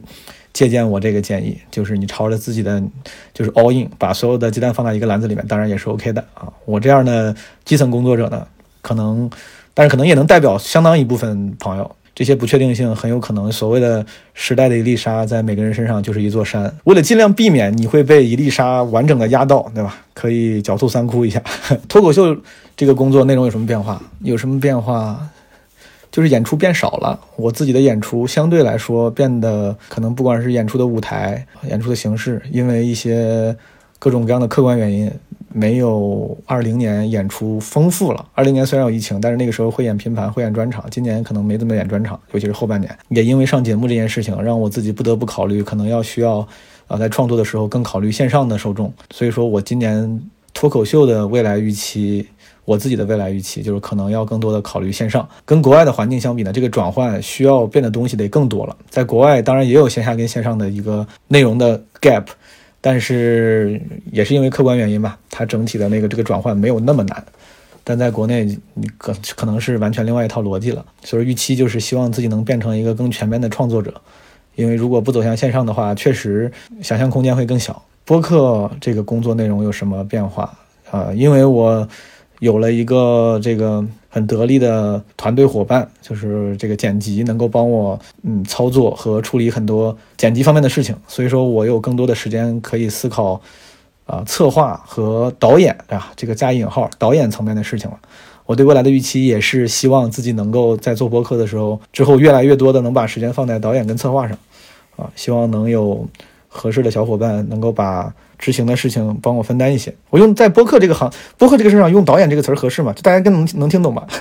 反正基本无害剪的时候还是挺需要，挺需要导演的。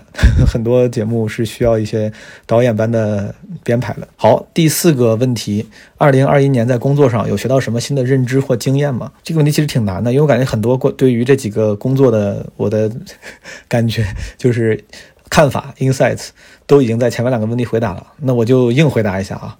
在创意这个领域呢，新的认知就像刚才说的，就是那个 viral 啊，就是病毒式传播越来越难了，啊，大创意影响力越来越弱了，啊，广告产生的效果也没有以前强了。这也是为啥现在很多人他们不一定花钱做广告，但是会投呃直播嘛，现在都叫品效合一，品效合一。啊，就是品牌跟效果要兼顾，但这其实就是甲方的美好愿望。就反正我期望花钱，我能又能既能塑造品牌，又能兼顾效果。但实话说，大部分时候很难兼顾。但是你也能看出来，甲方在很难兼顾的时候，他们通常还是会用脚投票选择效果那边。同样的钱，我去找主播给我带货，也就找和好使的主播，就是他们觉得强得过找一些。KOL 可能这个转化没那么好，但是会有品牌加成的，他们宁愿会选择效果那边。还有什么新的认知啊？就是上班技能很重要。我自自己其实上了挺多年班了，在嗯国外的公司，在国内的公司、创业公司、大公司都上过班。我自己一直以为自己是一个算是会上班的人了，尤其是在什么脱口秀演员里面，我已经算是工作经验挺丰富的人了，一直还挺沾沾自喜。觉得自己的这个职场经验还行，直到现在，我突然觉得可能是讲脱口秀这件事情，让我的就是很自我的这个性格被放大了啊，把让我的自我放大之后，其实损害了一些我的上班技能。这个上班技能我不知道该怎么解释，大家可以意会啊。就是很多时候你在职场里面沟通需要用到的技能，我直到今年发现我的上班技能没有想象的那么好。嗯，有时候也不是不知道该怎么做，就是这几年讲单口把性格给养刁了，太自我了啊。没有那么圆滑，没有那么用我们的这个职场黑话，就是没有那么会跪，没有那么会舔，没有那么会撕了。嗯，而且之前扮演的角色很单一，现在做了一个创作者，呃，身上的工作多了之后，你会发现需要扮演的角色也多了，没有那么单一了。有时候是创作者，有时候你要给自己当 BD 当 PR，嗯，有时候要要当乙方，有时候要当甲方，可能需要这个，有时候当管理者。所以说，上班技能这个。不够，也是我一个新的经验，嗯，需要培养。脱口秀这个这个工作有没有什么新的认知和经验？其实不太多了，因为这行我也干了几年了，我自己挺多经验都不是二零二一年新获取的了。但如果非说的话，我我又想到了一点，刚才临时想的，就是我觉得创作风格的变化有时候不是因为审美的变化，而是创作者为了保持先进的心态原因。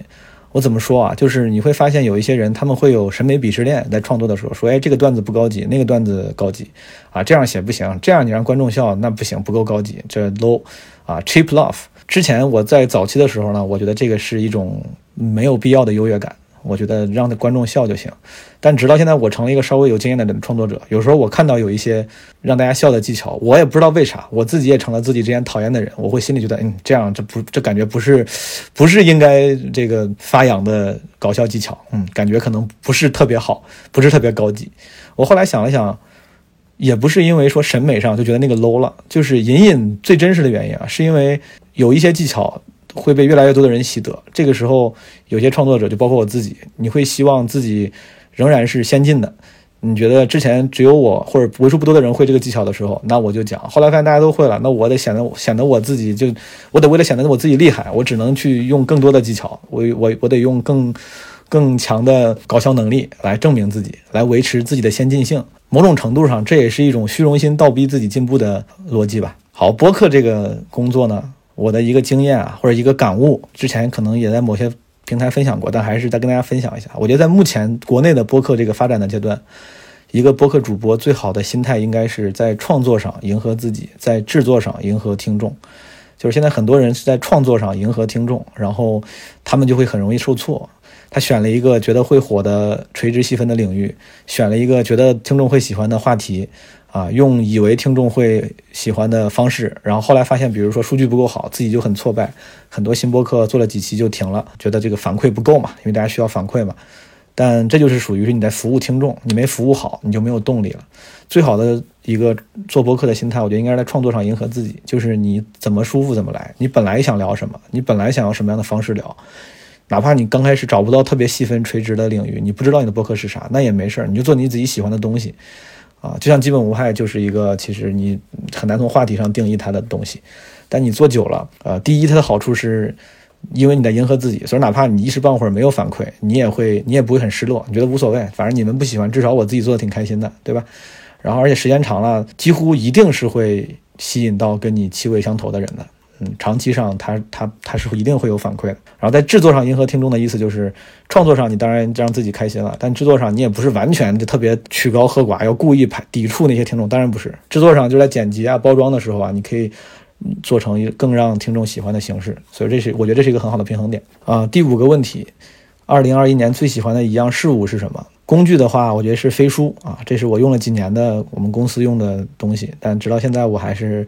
觉得飞书很好用，包括其中它的一些套件，比如说飞书妙计之类的。实物的话，是我之前买的一个二手 PS 四，应该是在二一年初、二零年底、二一年初，啊，我这是我人生中第一台自己的游戏机。我在之前的二十多年、三十年里，从来没有拥有过一台自己的游戏机。然后这个 PS 四让我玩到了很多之前想玩没玩过的游戏，然后重新感受到了当代游戏的魅力，呃，非常被打动。二零二一年有属于自己的 Secret Base 吗？其实我想了想，没有。如果非说的话，可能就是剧场开放麦这种演出的场地。就是我每次到演出的场地的时候，不管这演的好不好，之后怎么样，但我都会感觉心里安稳很多。甚至有时候我低落的时候，会就是直接去开放麦坐一会儿，哪怕当天没报名不上台，我也会去。就是想处在那个喜剧演员朋友包裹的包围的环境中，也有一些常去的酒吧啥的，但我就这个就不说了，太细了。我不太会有那种心情不好就去什么地坛公园，去什么什么那条街，就这种类似的情况，因为我觉得，因为就是一个地方解决不了的问题，在另外一个地方也解决不了。就是如果在一个地方心情不好，就去另外一个地方，它很难也让我心情好起来，或者那个是扬汤止沸型的无法根治的方法，啊，对我来说比较浪费时间。哦，我因为喜欢骑车，我觉得午夜的北京街道可能算是个 secret base 吧。这如果非提有点牵强。鼓楼西大街，鼓楼西大街是我非常喜欢骑的一段一段路，啊，不管是夏天冬天，不管是刮风下雨，不管是白天还是晚上，鼓楼西大街都很美。有没有放松下来的办法？我没有很好的办法，我一直都很焦虑。如果我一直都很容易焦虑。如果有朋友有很好的放松下来的方法，我也特别希望能跟我分享一下。不可借鉴的当然有，如果非说就是可能跟那些能让我放松的喜剧演员朋友们待在一块儿，这个还是我我现在会选择的一个方法。但这个可能不是特别可借鉴，对吧？如果是给大家分享可借鉴的话，就是我觉得可以去多了解一下脱口秀演员的，发掘一下自己脱口秀演员般的气质啊人格，就是人家。很多人说过嘛，说脱口秀演员他不是一个职业，是个人格。这个人格其实能让你更好的面对自己，然后更相对来说更开阔的面对生活。所以说，听一些脱口秀演员的播客，然后看演出，而且他们那个人格，可能啊，我我真的这是真心的，不是为了自己打广告，我是觉得可能会让你在面对自己、面对世界的时时候，就是多一些新思路跟新角度。如果用一个关键词来形容二零二一，你会用哪个？这个我想了很久，我都想不出来。最后真是硬选，选了一个英文叫 corner，啊，英文里面就是 corner 做动词的，就是 I'm cornered，就是我被逼入绝境了。我觉得二零二一年就是 I'm cornered，我在很多个场景下都被逼到了一个不得不做重大选择的时刻。我前几年在宏观上还是比较喜欢待在舒适区的，虽然微观上很多事儿我会尝试新东西，但很多人生的选择我就处于就是思维上很懒惰，就没有想主动求变。但今年在很多事情上啊，包括刚才提到的几个工作上，都不得不面临被动选择的时候。然后这个选择呢，有时候也没有，也不是最好的结果。就选择的结果有时候也不是它没有最好的效果。总体来说是一个有一些焦虑跟迷茫的，就至少到年终的结果是这样的，有些焦虑跟迷茫啊。希望二零二二年我不会再被 cornered。好的，说多了，希望大家二零二二年快乐、开心、健康。希望大家开心健康的活到二零二三。我在我博客也是这么说的，是一个真正的祝福。希望大家先努力活过，好好活过这一年。啊，二三年的祝福，咱们二三年再说，好吗？Hello，大家好，我是文化有限的主播大一。我现在在一个互联网公司做内容工作，应该算是编辑吧，在北京。我所在的行业，如果算上的话，可以说是博客行业吧。那今年的变化，做播客的朋友应该都比较有感知，就是行业变好了一点，做播客的人多了，听播客的人也多了，嗯，也有一些品牌啊、机构啊开始做播客，或者是在播客里面做广告投放。整体来说，我感觉这个行业在慢慢的发展，当然其中也有很多问题吧，但整体来说。我觉得是不错的。二零二一年我的工作可能变化就是跟商业紧密结合的更多了一些，在公司做了几个商业项目，跟一些品牌联合，这样也多了一些跟甲方合作的经验吧。这里和我们自己做播客不太一样，他会遇到各种各样可能你难以想象的问题啊，就不展开说了吧。这会影响我对未来的预期吗？会的，这会让我对未来的预期保持更乐观，因为从。去年或者前年开始，大家都说播客有一个小增长或者是小爆发，嗯，大家都在观望，说那下一步播客会怎么发展？因为各大厂也都下下场来做播客的 APP，或者是在做播客的内容。但到去年年底的时候，感觉各个大厂都已经收手的差不多了哈，嗯，该停的停，该取消的取消。但是播客的这个生态，因为有商业进来，所以。整体看上去好像还在往前走，就它起码是没有停滞或者缩水。从我们做播客的感觉来说的话，听播客的朋友也多了一些。那这个肯定是让我们做内容的人会更有信心一些吧。二零二一年在工作上有学到什么新的认知或者经验吗？这个可能就是跟不同品牌在做不同的内容的时候，我们会遇到不同的困难。当然，这方面涉及到很多人的协作啊，比如说跟嘉宾的协作呀，跟主播的协作呀，遇到了一些意外情况，我们要怎么处理啊？那今年可能就是深入了解我们公司的朋友可能知道，我们本来有一个节目是有做四集的，但是由于一个国民级艺人突然塌房，导致我们这个节目只能做三集啊，最后就在我们的这个平台上面只上了三集。其实四集我们都已经做好了。那遇到这种情况，所有人都这个没办法做预案，可能所有人都只能说，那我们商量商量接下来怎么办吧。在一套很业余，或者是说对于我们来说哈，对我我们没有处理过这些事情，蛮业余的。但是对于很多。大牌或者是品牌方或者是艺人方，他们有丰富的这些经验，应对过这些黑天鹅事件，他们倒是比较淡定。所以在这过程当中，掌握了很多奇奇怪怪的技能，包括给一个播客配音啊，这个没有跟别人说过，在这里悄悄透露一下。如果你能听得出来呢，你就听；听不出来呢，就当我什么也没说哈。好，那二零二一年最喜欢的一件事物是什么？呃，有没有属于自己的秘密基地，或者是让自己放松下来的方法？哦，这个的确有。呃，我这几年呃，在我们公司上班，这个场这个位置啊，是挨着楼下有一个公园儿。嗯，我经常也在极客上跟大家分享，或者有的时候会发个定位什么的哈。熟悉北京的朋友应该能看到。嗯。那个公园应该算是我的秘密基地，我基本上每天或者是每周吧，有那么三四天都要去这个公园溜一圈啊。这个公园走一圈不远不大，它可能也就是个两三公里全程，但是里面也有湖，呃，秋天初冬的时候还会有一些鸭子呀、鹅呀在里面飞来飞去的，环境很好，嗯，也不收门票啊，主要是便宜，可以去里面溜达溜达。呃，如果下雪的话，还能看到雪景；夏天的话。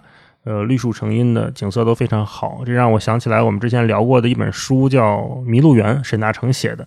他其中有一篇小说，就是讲叫《花园单位》啊。他那个里面故事的主人公就是一个热爱在公园散步的人啊。他在公园散步，也不太正经上班。嗯，在公园里面，似乎他的前任的这个工作伙伴哈，原来坐在他那个位置的人，听说是消失在了这个花园里。是一个很神奇的故事，如果你有兴趣的话，也可以去看一看。如果用一个关键词来形容2021的话，我会用哪一个？嗯，这个我还是想了一下。如果说比较不那么负面的话，应该就是接受吧。因为2021对我们每个人来说，可能都是前所未有的、没有处理过的一年。为什么这么说呢？就是很多问题我们以为短期内能解决，但是2021年一年过去了，我们发现它没有解决啊，我们只能接受它。有些事情我们没有想到过它可能会发生，但是二零二一年还是发生了，发生的东西还不少，乃至于我们在现在二零二二年的开头，我们在回忆去年，你可能想不到去年的一月份或者二月份发生过什么事情，我们脑子里都是去年十二月份某个明星或者某几个明星接连出事儿的时候，大家。在微博上，在网上，在开玩笑，在讨论，或者是说在做一些其他的发言吧。所以这一年对于我来说，在工作上面也会有一些的。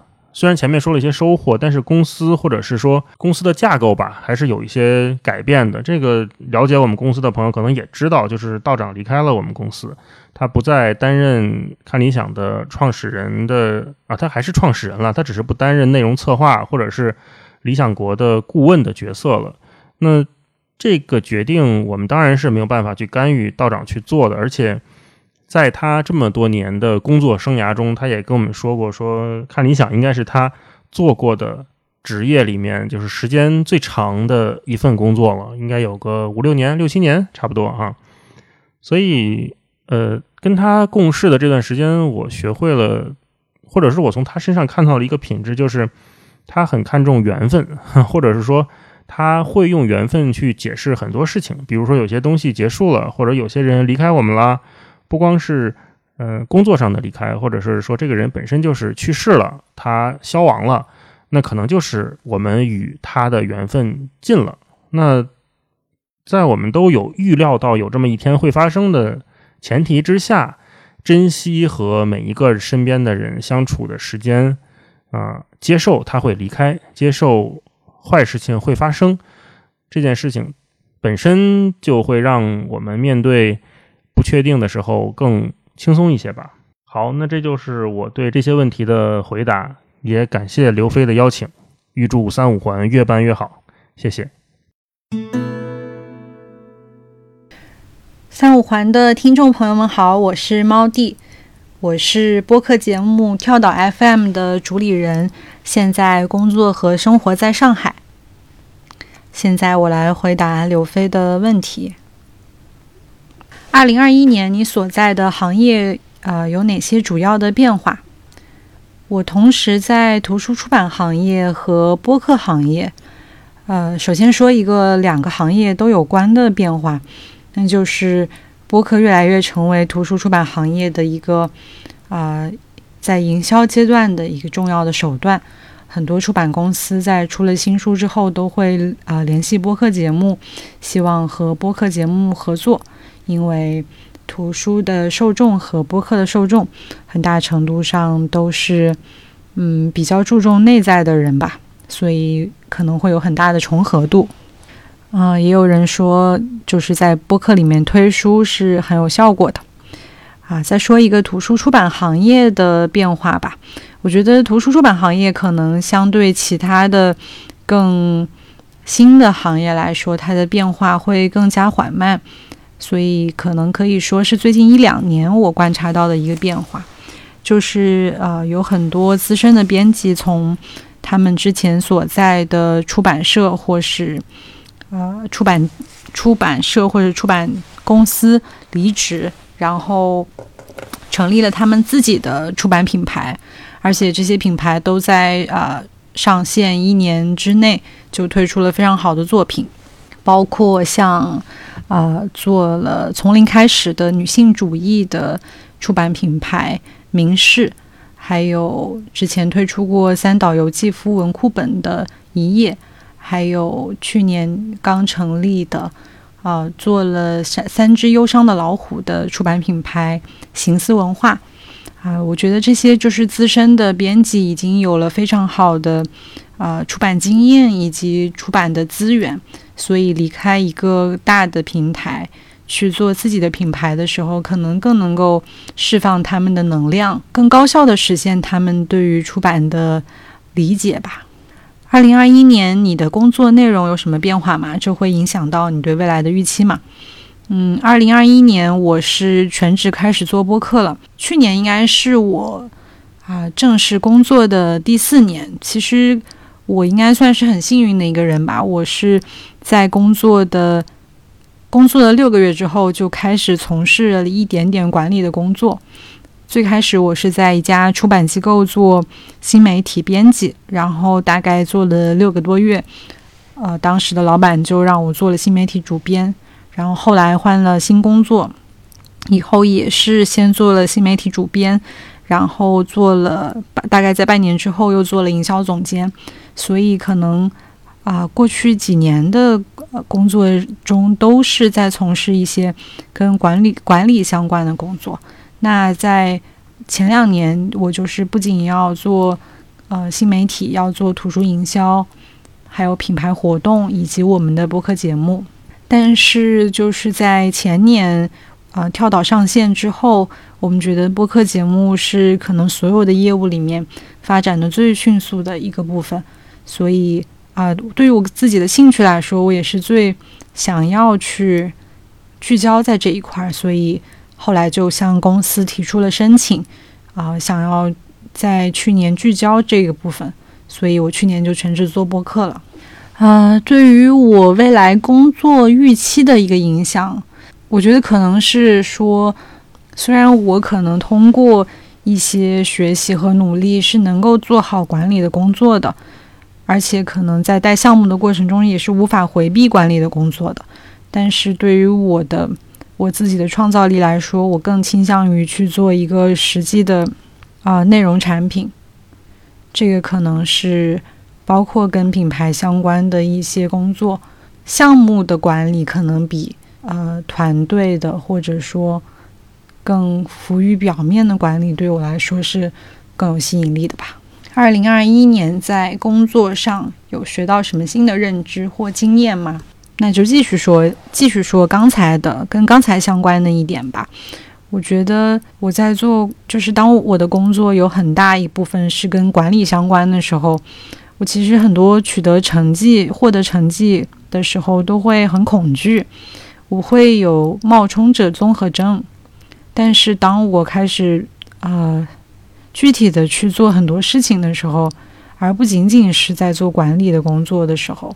或者说，当管理的工作不占据我工作的一个大头的时候，我会觉得我对于具体的工作流程是有体感的，然后我会熟知每一个工作中的细节，所以这这一点让我觉得很踏实。我觉得可能每个人都在工作中不可避免的会遇到一些管理。那当我们去做管理的时候，可能也是不能只聚焦在管理这件事情上，而更多的是要从业务出发，多做一些跟业务相关的事情，才会把管理也做得更好吧。二零二一年最喜欢的一样事物是什么？我想说的是透明手机壳。我在前年的时候发起了一个呃豆瓣小组，叫“手机橱窗计划”。这个计划是想要通过呃，用使用透明手机壳这样一个媒介，让大家在这个空间里面去做一个策展。因为手机壳是我们每个人在日常生活中都能接触到的一个呃一个物品。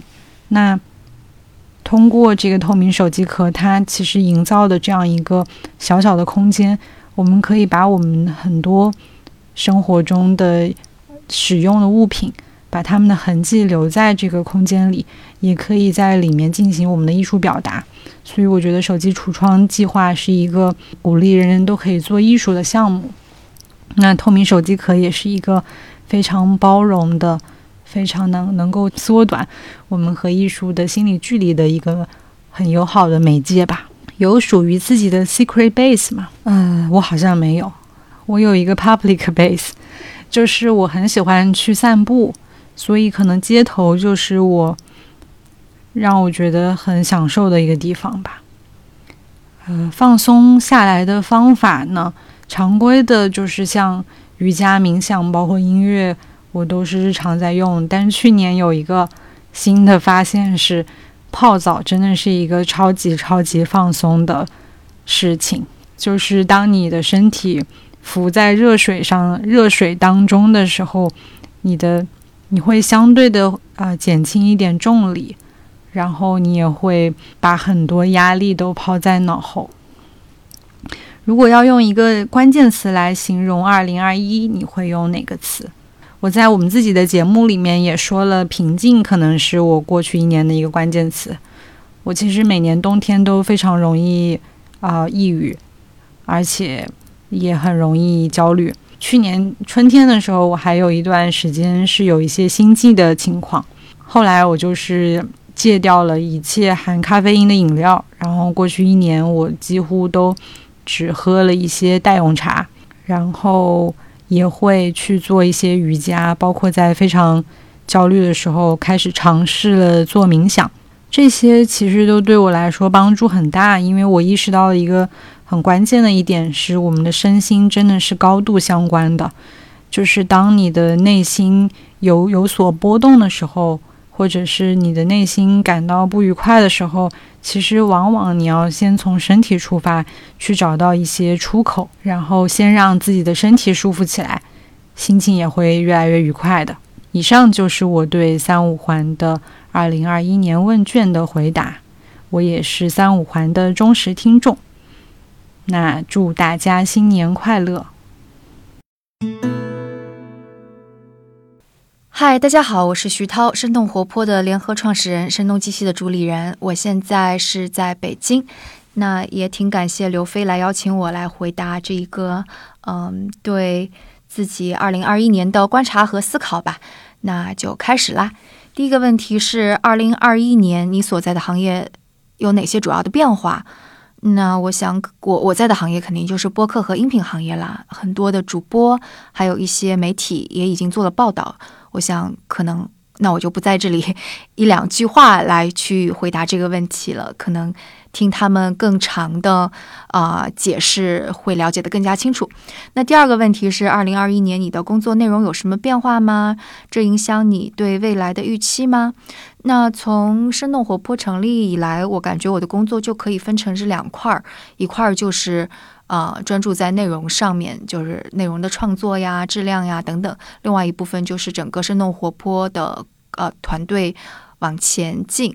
嗯，如果这样说的话，那大面上我的工作内容其实是没有太多变化的，但是在如果是在细节方面，就比方说播客的内容。是不是可以做出更多、更丰富的形式？是不是能够更加多元？我们在二零二一年就做了嗯一些尝试，就比方说反潮流俱乐部，我们每一期都采访了很多的人，然后啊还蛮辛苦的去写脚本，写脚本写到吐血。的感觉啊，是我们的一个尝试。然后我们在二零二一年的下半年还尝试了声音解密游戏，这个呢也是一个开脑洞的做法，就是我们一方面做了一个声音小短剧，里边埋进了几个线索，然后一方面我们的呃设计师饭团也做了一个。生动活泼游乐园的地图里边也放了一些线索，然后希望大家能够通过这些线线索来猜谜吧。就我们一直是想要用声音的形式来开各种脑洞，所以二零二二年也也也接着会开下去。这算是一个变化吧，但也不能算变化，因为我们一直在创，就是想要做出新东西来。那另外一方面，可能在生动活泼的团队成长方面，肯定是人更加多啦，所以呃，整个协作的方式可能也会跟。作为一个特别小的团队的时候，还挺不一样的，所以相当于是，呃，这方面肯定也会有一些不同。但这样说起来就感觉好抽象呀。所以下一个问题可能也跟刚刚这个问题是有关的，是问二零二一年在工作上有学到什么新的认知或经验？就因为嗯，刚刚所说的这些，这这些我的工作内容吧，也因为生动活泼是一个，嗯，刚成立了。就是没多久的创业公司，所以其实我们真的是，我就觉得我每天都在学习，我我学的东西真是太多了，从内容到整个公司怎么运营，然后到流程等等等等，嗯，太多了，以至于如果我要把真的我学到的东西全都给报出来的话，那我感觉可能就会有点像报菜名儿。如果一定要说一个新知的话，那我可能会说一个一个这个，就是我知道。科学家对人的大脑的认知还非常非常少，科学家对青少年大脑的认知几乎是最近十年才知道的，然后也就是就是很短的时间内，科学家才意识到人的大脑到成年之后，它不是停止了，它是还会成长的。然后为什么这个这个知识点很重要？是因为我觉得这个这个知识点是跟我过去一年的就刚刚说的，就我学到了很多嘛，是跟我过去一年学了这么一大堆东西的经验，呃，是可以相映照的。因为我我自己是觉得我依然在学很多东西，我依然很好奇，然后我自己依然觉得哇，还有那么多东西可以学，我就觉得我的大脑其实它并没有变慢，并没有随着年龄。呃，增长而变慢，反而好像某些方面它还变得更快了。所以，如果又跟刚刚科学家说的这个人的大脑在成年之后还会成长，甚至可能会呃他在成长过程当中变得更好，那不就是给中年人一个特别赞的一个描述吗？那就是，就无论你年龄怎么样，依然可以学东西，什么时候都不晚。而且可能某些方面还因为经验的积累啊，反而是学得更快、更明白。这样你其实就会对就是新的领域、新的事物还有新的困难，就会有一种无所畏惧的感觉。我觉得就是就是这种的认知给我就太棒了。就我还可以再来一次我的青少年阶段，我的大脑可以再重新啊像青少年一样海绵一样的吸收各种各样的新东西，就这种感觉非常的棒。那接下来一个问题是，二零二一年最喜欢的一样事物是什么？有属于自己的 secret base 或者放松下来的方法吗？那我可能要说的是，就我喜欢东西还挺多的，但我可能要说，二零二一年我最开心的事情是我能够跟着一个一家子的户外达人出去徒步吧。这一家子他们每周从二零二一年下半年开始。当我跟他们熟了之后，每周都会挑一个京郊的非常有意思的地方，他们做好功课，然后我就很无脑的背上我自己的就是行囊背包，跑到京郊去，就跟着他们徒步。所以跟着他们，我就会看到很多很很野趣的东西。这让我意识到，就是我原来是一个，我还蛮需要类似于就看到啊野外的树呀，然后草呀，就这种，就是甚至是有某些荒芜的啊自然景致，就能够让我迅速回血、迅速放松下来的的一个人。就是这种这种放松的方式，其实是比我去看一个电影，或者是去购物中心。吃一顿儿，买一个东西都回血回得更快，所以也是跟着他们，我看到了非常棒的北京的景致，就我就会发现哇，原来北京郊区真是那么的美。像我们有一次是在北京，应该是最冷的一天吧，零下应该有十三四度这样，就最低温度是有这么低。白天的时候会好一些，我是看到了冰瀑，也就是说那个瀑布它结冰了。但它又没有完全接上，所以你就会看到最表层是一层冰，非常的晶莹，太阳照在上面，特别的美。而在这个冰下面还有流水船船船，然后那个水的纹路顺着冰在下边那个流动的时候，你就会想：天哪，怎么有这么美的景象？就我就觉得，如果别人不叫我，我就能够在那儿看好长时间。所以，二零二一年我特别开心。我能够认识这一家子，我能够跟着他们去看北京很多很多的景色，就这也让我，呃，决定二零二二年每个周末我肯定要抽出时间来去到一个地方，然后看看这些大自然的景色吧。嗯，最后一个问题，如果用一个关键词来形容二零二一，你会用哪个词？那我可能就会说是重回青少年吧。就刚刚，就是我们说到大脑的这个事儿，也说到了。因为其实二零二一年我刚好满四十岁，我还蛮开心。就是原来四十岁并没有很多很多的那种，就是中年很疲惫的东西占据掉我自己的生活，然后反而是还可以学很多东西啊，然后对很多东西依然让我觉得非常的就是兴奋、感兴趣。我就觉得还蛮好的，所以就是因因为这一次回答问题，其实我也翻了一下我的笔记软件，然后我就发现十月三号的时候，二零二一年十月三号的时候，其实我写了这样一句话，是在这样的年龄，突然对很多事情都有高中生一样的好奇，就觉得挺好的，嗯，所以我就想，那就是那那就拿这个来做关键词词吧，然后也希望。二零二二年，就不管它充满多么大的不确定性，也许可能还会比二零二一年更加糟糕。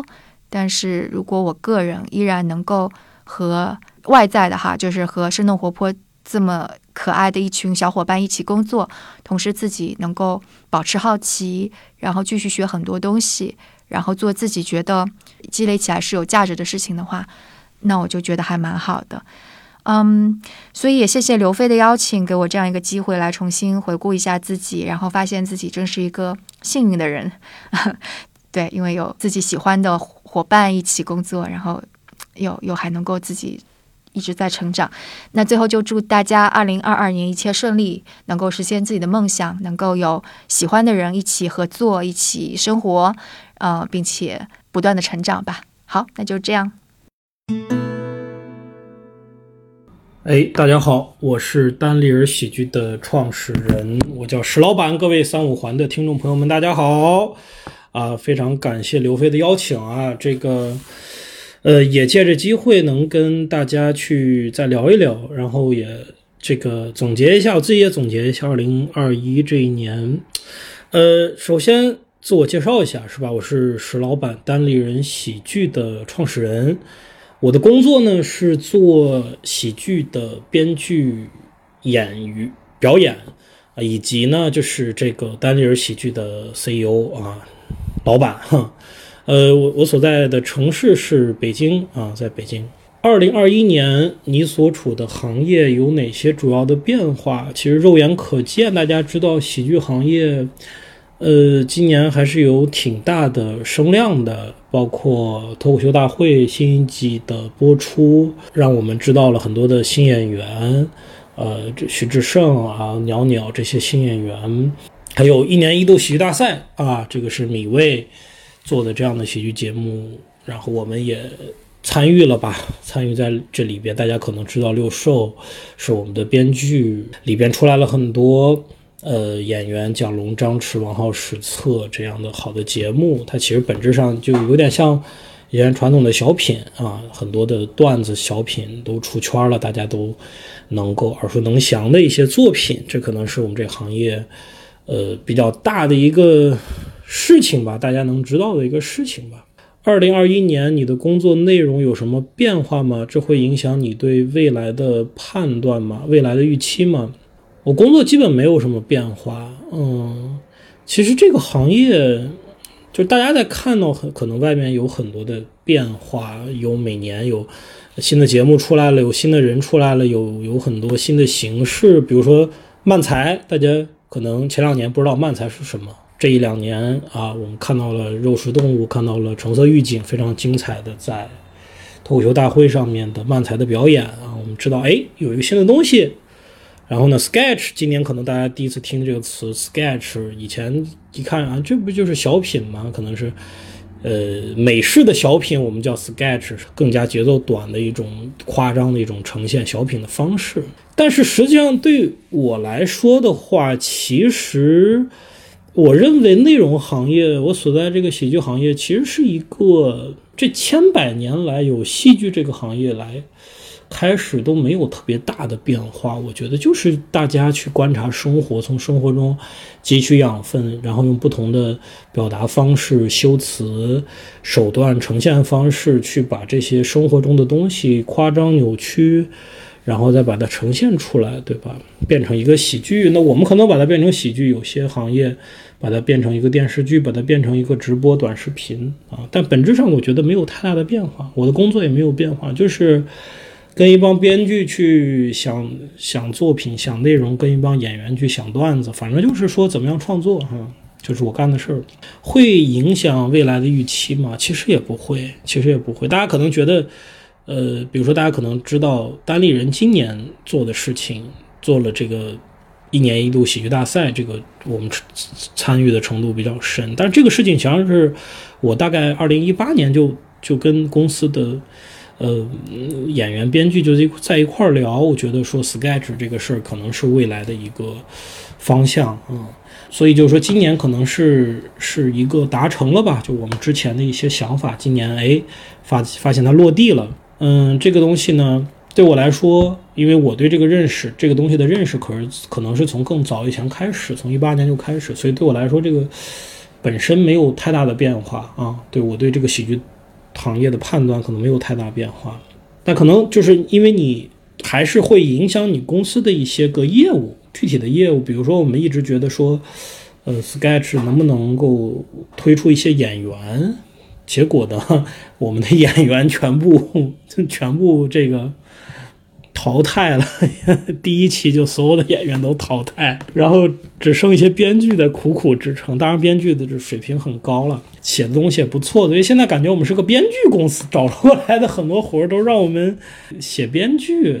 但我觉得你就就顺应这个东西吧，嗯，就我投资人一直以来他给我的一个，我的我的我的天使轮投资人他给我的一个想法，对我的影响挺大。他就说君子不器嘛，就是君子一个一个人不要去拘泥于固定的形式啊。我们在这个行业本来想做演员，让演员火，结果演员没出来，编剧出来，那你也别硬，就是说我就在就是放弃这条路是吧？明明在这个方向你做的不错，你继续坚持做下去。未来以后能不能真的能出演员呢？这个东西看命吧。我觉得公司有它的运数，就像我们这次能在这个节目里边出来，其实也不知道啊，就是一个命运。那既然来了，命运给你一个机会，你要抓住这个机会，你别人家给你，人家给你打开一扇门，你非得要从窗户跳下去，这没有必要，没有必要哈。所以呢，对未来来讲，这个事情在业务层面算是一个变化吧，但我非常。快的我就接受了它了，嗯，就觉得挺好，哼，君子不器，哼。二零二一年在工作中有学到什么新的认知或者经验吗？呃，我我其实这这一年我感受最深的一件事情就是，理工科学生呢，像我这样的，总是误以为一个公司要靠理性来去治理，是吧？你规定了一些有一些规章制度呀，然后呢，这个公司就会自己跑。然后我就是在跟，比如说跟员工沟通，呃，然后用这种情感的纽带。去绑住员工呀，或者是跟大家聊一聊呀，情感上面最近有什么想法呀？这些事情呢，以前我会觉得是比较 low 的，就是说你公司你从业务上面留不住人啊，你从管理上面没有办法让大家按部就班的工作，你整天就是创始人跟大家聊天，给大家什么请大家吃饭啊，画大饼这种东西，其实我是有点看不上的。之前。但是今年巨大的一个认知变化，就发现是，比如说我在做这个喜剧大赛的过程中嘛，就是在米未，就是在他们公司在做，晚上熬夜熬到两三点、三四点的时候，这时候他们导演组过来给你拿一杯奶茶，就觉得特别暖心。你当然知道那东西不值什么钱了，但是你就会知道他这个姿态是什么呢？是凌晨两三点钟，呃，我们还在努力，这个事情是有人来。得到了赞赏的是得到了一个一个奖励的，这个奖励或者是关心，它就是来源于这样一个简单的一个事物。其实你你的一个态度啦，是大家工作人员对你的一个支持和鼓励，这个东西其实挺暖心的。你看我自己得到了这个非常安慰的暖心的这种感觉，我就知道啊，原来这个东西是有用的啊。我以前特别理性，或者说跟。大家不是那么能打成一片的时候呢，就觉得这个东西是 low 的，是没有什么实际用处的，是会被别人笑话的。但自己感受到这样的事情之后呢，就觉得说，哎，这是挺必要的。所以，如果听众朋友们有我一样这样的，就是纯理工科、特别理性的这种人呢，我觉得可以去。提高一下我，我感觉后来我就花了好多的钱，没花多少钱，其实根本花不了多少钱，是吧？你买杯奶茶，或者是买点小零食给大家发一发，分一分，在这个过程中呢，就是跟大家建立联系，对吧？这一屋子。那五个人、十个人，对吧？你不是每个人都熟，但是呢，你给大家发点零食，对吧？发发杯奶茶，这个过程中，你跟他聊两句，其实就拉近了关系。这个东西其实挺有用的啊，不是那种冷冰冰的那种工作氛围。我觉得这个这两者是可以兼得的。你在这里边，呃，付出一点点，其实收获是蛮大的一件事情。嗯，二零二一年最喜欢的一样事物是什么？工作生活均可。呃，我二零二一年。最喜欢的事情是运动，但是大家不要误解，我是一个非常不擅长运动的人。然后呢，体重也很重，然后二一年还重了不少。但是为什么喜欢运动呢？就是我了解到了运动的一些本质，然后 觉得运动是一件能够其实很好的自我控制一件事情。你知道，这个这个世界上面外在的。事情变幻多端，是吧？你很难控制。但是运动是一个你自己能够控制的很好。你今天运动五分钟，明天可以运动十分钟，你一点一点就会提高。然后你提高这个过程中，你会发现你的身体越来越好，是吧？这个肌肉越来越多，可能这个过程实际上是非常愉悦的。嗯，而且就是。我其实听那个梁宁，其实他的那个产品方法论啊，听完之后别的没记住，他就说了一条，就说你运动一定要选择一个自己能够坚持的事情，然后因为你在运动的过程中会分泌多巴胺，然后你分泌多巴胺会让你产生愉悦感，就跟你吃糖那种感觉一样，你一定，然后你再运动下去呢，你就很痛苦。你就开始去厌恶这个事儿，所以最好呢，刚开始初学者在运动的过程中呢，就让自己达到那个，呃，刚开始释放多巴胺，让自己开心的那个状态就停啊。但你这个阈值会越来越高，你第二次运运动可能就没那么容易分泌多巴胺了，你自然你这个运动的时间你就加长了，然后不断的加长，不断的加长，每一次运动你都是很愉悦的，因为每一次它都在分泌多巴胺。对吧？你就你就那你就这这个事就让你很开心啊，就让你很爽，就是只要有点时间就想着哎运动运动，走一走，哪怕走一走、跑一跑，这些事情都会让你很愉悦。我就不知道为什么之前没有人跟我说过这个 这个理论，就之前觉得就就运动是个极其痛苦的事情，什么特别头疼。今年就就把这个观念给反过来了哈。有没有属于自己的 sacred base？啊，秘密基地，或者是说有没有一种能让自己放放松下来的方法，比如正念。我有啊，我有在做正念，但我的正念应该不是那种特别严格科学意义上的那种正念，一步一步做的，我也没有按照那个方法来做。我更多的呢就是自己找方法。我所理解的正念呢，或者说就是这种放空啊、冥想呢，实际上就是你处在一个既不输出也不输入的状态。其实对我们现在的人来讲挺难的。你看，你一上班基本上就是工作嘛，就是在不断的，呃，输出是吧？说话、打字、想东西、创作。然后你不如果停止这样做，你就开始输入是吧？无论是你开始读书也好，也是开始就什么刷抖音呐，或者听别人说话呀，有大量的视觉和听觉的信息就涌入到你的身体里边，其实都很累。你输出久了你也很累，输入久了你也很累。我觉得正念是一个非常好的。方法，你在这里边，我感觉你就没有在输出，也没有在输入，你什么都没有干。这时候你真的身体，你感觉属于自己了，是吧？你没有像给外面给什么能量，也没有在吸收什么能量，你就属于自己了。然后你就会发现，你身体上很多的东西，其实是它一直在提醒你，你你忽略了。比如说，我经常是在呃工作的时候，稍微调整一下自己的呼吸，让自己关注呼吸，处在一个呃正念的状态，我才会意识到。我口渴了，或者是哎呀，我想上厕所，或者是哎呀，我刚才呼吸太急促了，我要调整一下我的呼吸，或者是我刚才的情绪不对，我要调整一下我的情绪。就是如果你不正念，如果你不自己去注重当下放松下来的话，你根本没有意识到，你的身体一直在提醒你，我口渴了，我现在很渴，赶快去喝水。你不知道，因为你好像有似乎更重要的事儿，你就把这些东西给掩盖住了。所以你就就是它的作用就是让你。关注到你身体给予你的这些信号，并且你去解决这样的问题，渴了就赶快去喝点水，是吧？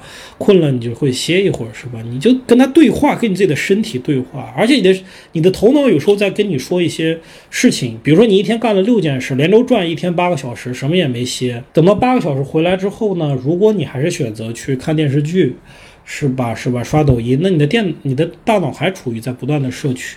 但如果你能静下心来去想一想，你你就会发现，大脑在你今天的那些工作当中的一些个影响你情绪的点就会再次出来。比如说你在某个会上面去说了一句话，是吧？这个话可能现在回想起来说的有点重了。你不自己放松下来去想想这些事儿呢，你是没感觉的。就是它给你大脑虽然有一个印象。但那个印象，你如果不自己主动把它提炼出来，或者是你等着把它冒出来的话，它是不出来的，因为你不断的还在给自己，哪怕你在休息的时候在看电视、看电视剧，还是在不断的给你输入，就压抑了那些信号。但那些信号其实是准备好了，当你放松下来的时候会告诉你的。当你接触到那些讯号，你就你就知道啊，今天哎呀有一件事办的不太妥呀，或者有句话说的有点重啊，或者谁他当时跟我说那话原来是这个意思，我才回味明白。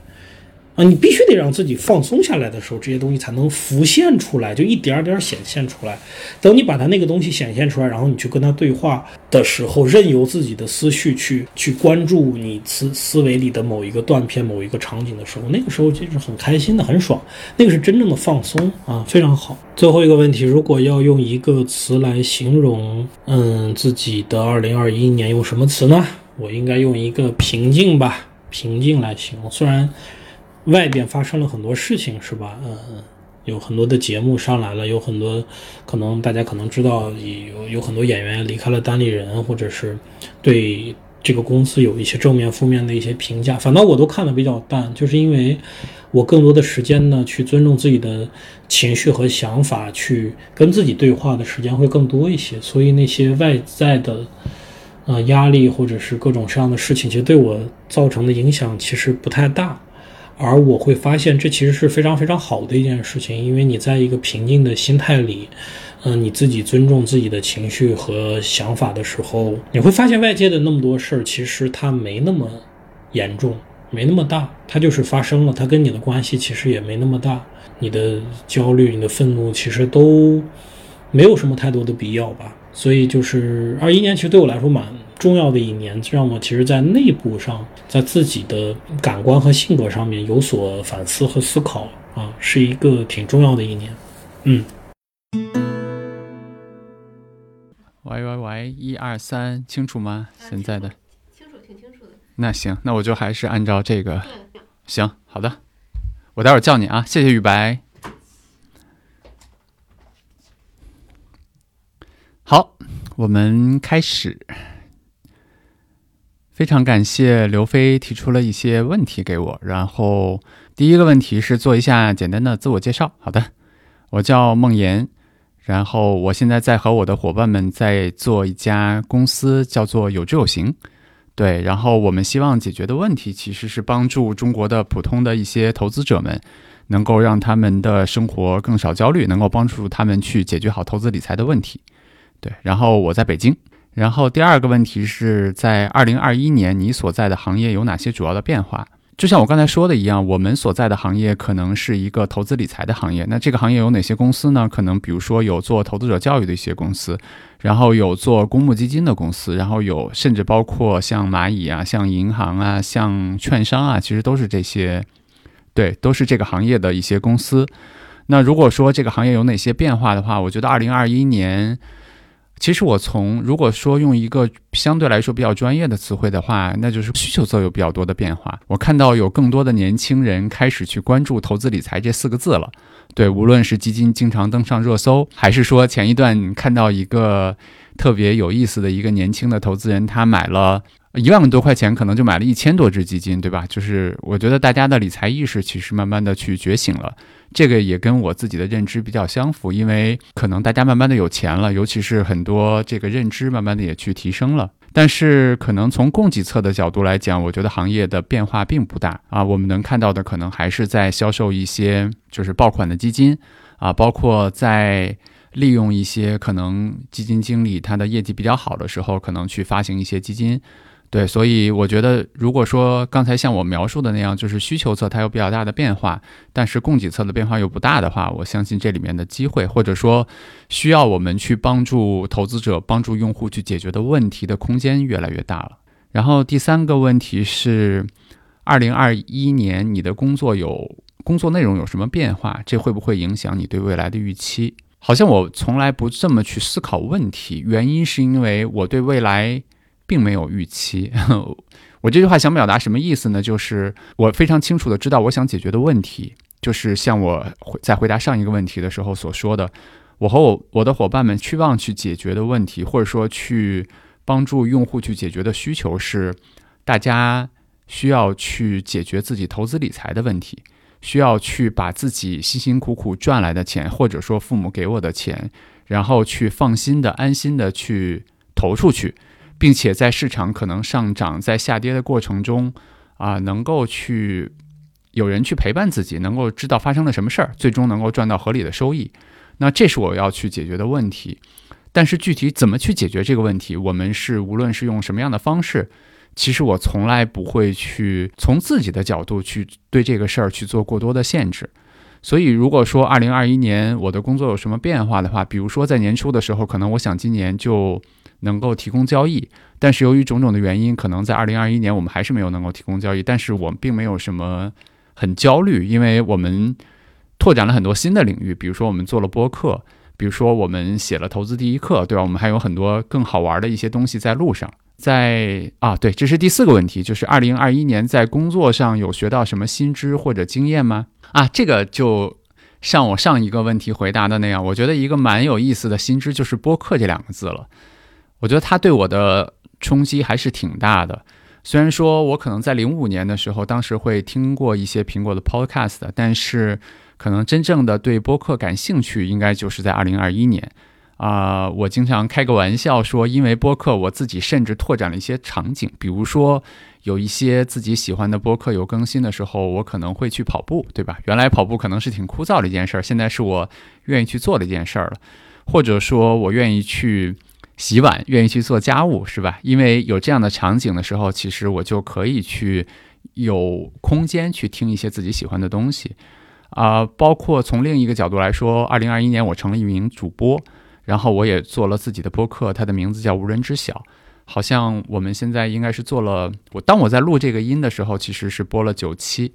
对，好像大家还蛮喜欢的，我也挺开心的，所以我也学到了会，就是它是一种新的和用户去沟通、去聊天的一种方式，我自己非常喜欢。然后下一个问题是，二零二一年最喜欢的一样事物是什么？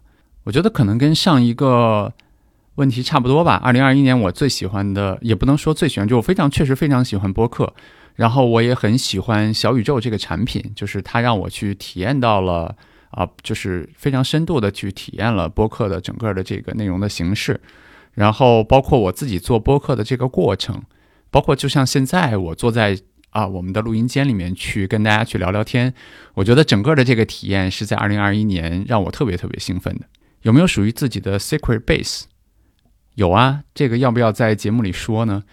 嗯，其实我有时候会自己溜去看电影，啊，比如说就是会，比如说会有一个电影院吧，然后这个自己去看一个电影，然后沉浸可能两个小时的时间，不看手机，不去想任何其他的事情。对我来说是非常非常好的放松的手段吧？有没有放松下来的方法？比如正念。如果熟悉我的人知道，可能我是一个非常长时间的冥想的一个实践者。我大概我看一下啊，我打开我的手机里面的 ten percent 的话，截止到今天，它上面显示我的 mindful days，也就是说连续冥想的时间应该是一千一百九十二天，然后一共做了两千零九十八个 session。然后 total minutes 就是一共冥想的时间大概是两万分钟，这折合多少小时呢？这可能得算一算。然后我觉得冥想其实是一个，它其实是一个非常好的一个帮助你去静下来的这样的一个过程。如果你听到这个节目，你对它感兴趣的话，我想你可以去尝试一下。它其实非常非常简单，你可以把它想象成一个锻炼你的肌肉一样，它就像在锻炼你脑部的一些东西。当你把你的注意力集中在呼吸。或者说集中在某个声音，或者说在集中在像一些冥想里面的 mantra，比如说像嗡嗡这样的声音的时候，它其实在做的事情就是我们大脑中每天有特别特别多的念头，然后这些冥想其实是当你把你的注意力集中在刚才我说的像呼吸那样的 anchor 上的时候，你的这些念头冒起来的时候，你可能就能够意识到，然后把你的思绪重新去拉回来，就是这样的训练，就跟你去训练你手臂上的肌肉是一样的。我觉得它对，如果你是一个就是这个习惯可以养成，并且去保持比较长的时间的话，它会让你整个人会更放松，然后包括更就是达到一个更平静的一个状态吧。其实我无论是刚才说的 secret base，还是放松，还是说冥想，它并不是在一个我非常非常焦虑的时候去做的一个事情。原因是，我觉得焦虑是一个内生的状态，我好像。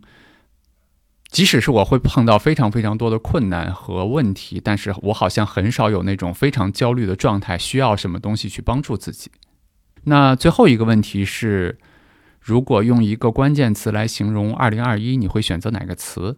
呃，词是挺多的，呃，比如说把手弄脏，对，就是去去真心去去真实的跑到一线去做一些事儿，对吧？比如说有执有行。就是你应该知行合一的去做事，而不是说只去听一些课或者怎么样，而是应该知行合一。对，比如说无人知晓，那他想表达的东西就是这个世界根本不是我们想象的样子的，对吧？你不要每天去预测，那你可能应该可以去 follow 生命对你的指引。诶，想到这儿，我我可能去重新回答一下这个问题啊。如果让我只选一个词的话，我可能会选这个词。我之前也写过一篇公众号的文章，这个词叫“欢迎来到荷兰”。对，然后今天中午我在和一个朋友开会的时候，他刚从美国回到中国，然后他们那个飞机上有非常有有几个人确诊了，所以他们在隔离的过程中，同飞机的人在一个群里面，大家都非常焦虑。他说：“梦妍，我就把你的那篇欢迎来到荷兰的那篇文章发到了群里面，对，然后大家读了以后会觉得还挺好的。那我我觉得可能这个词是我最想最想去选择的吧。”我先简单的解释一下“欢迎来到荷兰”这个词，它代表的是一个什么样的意思？它其实是我在读今年我非常喜欢的一本书，是就是一个心理咨询师，他叫洛丽·戈特利布吧，大概是这个名字。他写了一本书，叫做《也许你应该找个人聊聊》。然后这本书里面分享了一个散文，这个散文的名字叫做《欢迎来到荷兰》。它的意思是，比如说你在计划一场非常美妙的去意大利的旅行。你买了很，你做了非常非常多的事前的准备，比如说买了，呃，Lonely Planet 的 banner，对吧？然后你可能还去做了很很多非常细的攻略，你可能想去看罗马的斗兽场，你想去看米开朗基罗，啊，你想去威尼斯，你做了非常多的准备，然后终于那一天来了，你登上了飞机，然后在飞机上你睡了一觉，然后你特别特别的开心，觉得可能当你落地的时候，你就能够去欣赏意大利的美景了，对。然后当你快要落地的时候，机组人员打开了这个，呃，就当你可能已经落地了，然后这个机组人员打开了机舱的门，然后跟跟你说：“你好，我们的目的地已经到了，欢迎来到荷兰。”你可能会大吃一惊，对吧？你说我要去的是意大利，你为什么把我带到荷兰来了？但是他告诉你说飞机计划临时有变，那么我们可能就选择停在了荷兰。于是你会非常非常的难过，因为你。花了那么长的时间在脑海里面去憧憬的、去脑补的、去准备的、去计划的，都是到意大利。你脑海里面全都是米开朗基罗，是威尼斯，是意大利的那些非常非常美好的，可能是街边的那些非常好的咖啡馆。但是当你落地到荷兰的时候，你会发现这些都没有了，这是另外一个国家。于是你很难过。但是这个预言，这这个散文其实最后他想表达的意思是说，确实。你没有落地到你期待的意大利，但是如果当你把你的心情平静下来，当你睁眼去看一看的话，你发现这里好像没有那么差劲儿。你去看看，如果你大胆的去走出酒店去看一看的话，你会发现荷兰也有它很美好的地方，比如说荷兰有风车，荷兰有郁金香，荷兰还有伦勃朗。所以，其实我觉得这个故事它。我为什么非常非常喜欢他？然后我去写了那样的一篇文章。现在特别有意思，就是这句话好像变成了一个咒语。这个咒语就是我的很多朋友，当他们在生活中发生很多事情的时候，他们也会用这六个字来告诉自己。我觉得我们每个人其实每天都在不停地畅想着自己的意大利之旅，对吧？那可能比如说，啊，要是我的喜欢的人对自己动心就好了，或者说有人是觉得，要是有一天能够在北京买房安家就好了。有的人就会觉得，要是在这个公司能够能够去赚钱，然后我要攒到一百万就好了，啊，有的人会觉得，要是公司能够上市，然后财富自由就好了。就像我前面说的，对，二零二一年初的时候，我当时的计划是我今年要早点上线基金交易的功能，对吧？然后我们去获得商业收入就好了。我觉得我们总是在期待未来怎么怎么样就好了，但是这个宇宙的规律是，它并不是围绕着我们运转的。我记得我之前还蛮喜欢的一句话，就是我们总有各种各样的计划，但是这个世界另有他自己的计划，对吧？大部分人的生活和我们现在的样子，其实都不是按照我们之前那个计划去展开的。我记得我在那篇文章里面写了一句话，就是生活永远落地在荷兰。他的意思是，生活根本不是按照我们脑海里面的那些完美的计划去展开的。但是我们可以怎么做呢？我们可以躲在意大利的那个酒店酒店里面去后悔、去哀怨，然后去发怒，然后去纠结，然后去悔恨，然后去想象别人已经真正的到了意大利的那些人是什么样子。这是一种选择。还有一种选择就是我们勇敢的走出酒店，我们去看看荷兰这个城市是什么，荷兰这个国家是什么样子的，去看看伦勃朗。去闻闻郁金香的香味儿，去看看荷兰的风车，我觉得也许会发现生活展现给我们是不一样的一些风景。对，然后我用个什么去做结尾呢？就是啊，很多人会说我的身上的一个标签是平静。我有时候经常在讲“平静”这两个字代表着什么。我在过去的很长时间里面发现有两句话，我觉得是对平静特别好的解释，也做。就是借刘飞的节目送给你们。第一句话就是平静，是意识到这个世界并非我们想象的那样。这个其实就是欢迎来到荷兰的一种解释，对吧？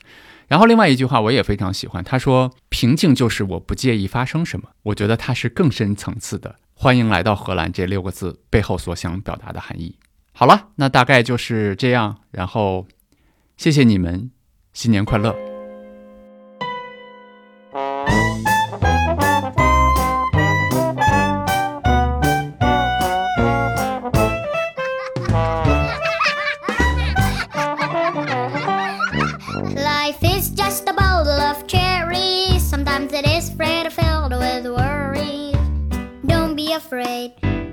your wrongs, be strong. When things seem up in the air and everything's so unfair, and you stumble and fall, just pick yourself up and sing. If one day you lose your way, just remember one thing, my friend. When you're under a cloud, just face the music and sing.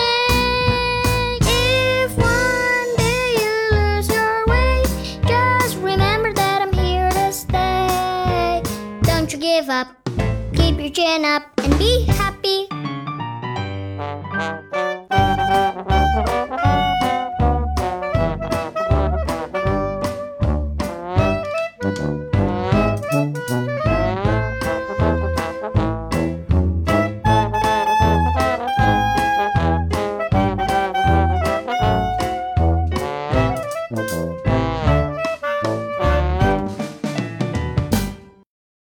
欢迎在小宇宙、喜马拉雅、网易云音乐、苹果播客等各大音频平台订阅收听三五环。如果你喜欢三五环的话，也欢迎在苹果播客留下你宝贵的五星好评，感谢感谢。我们下期再见。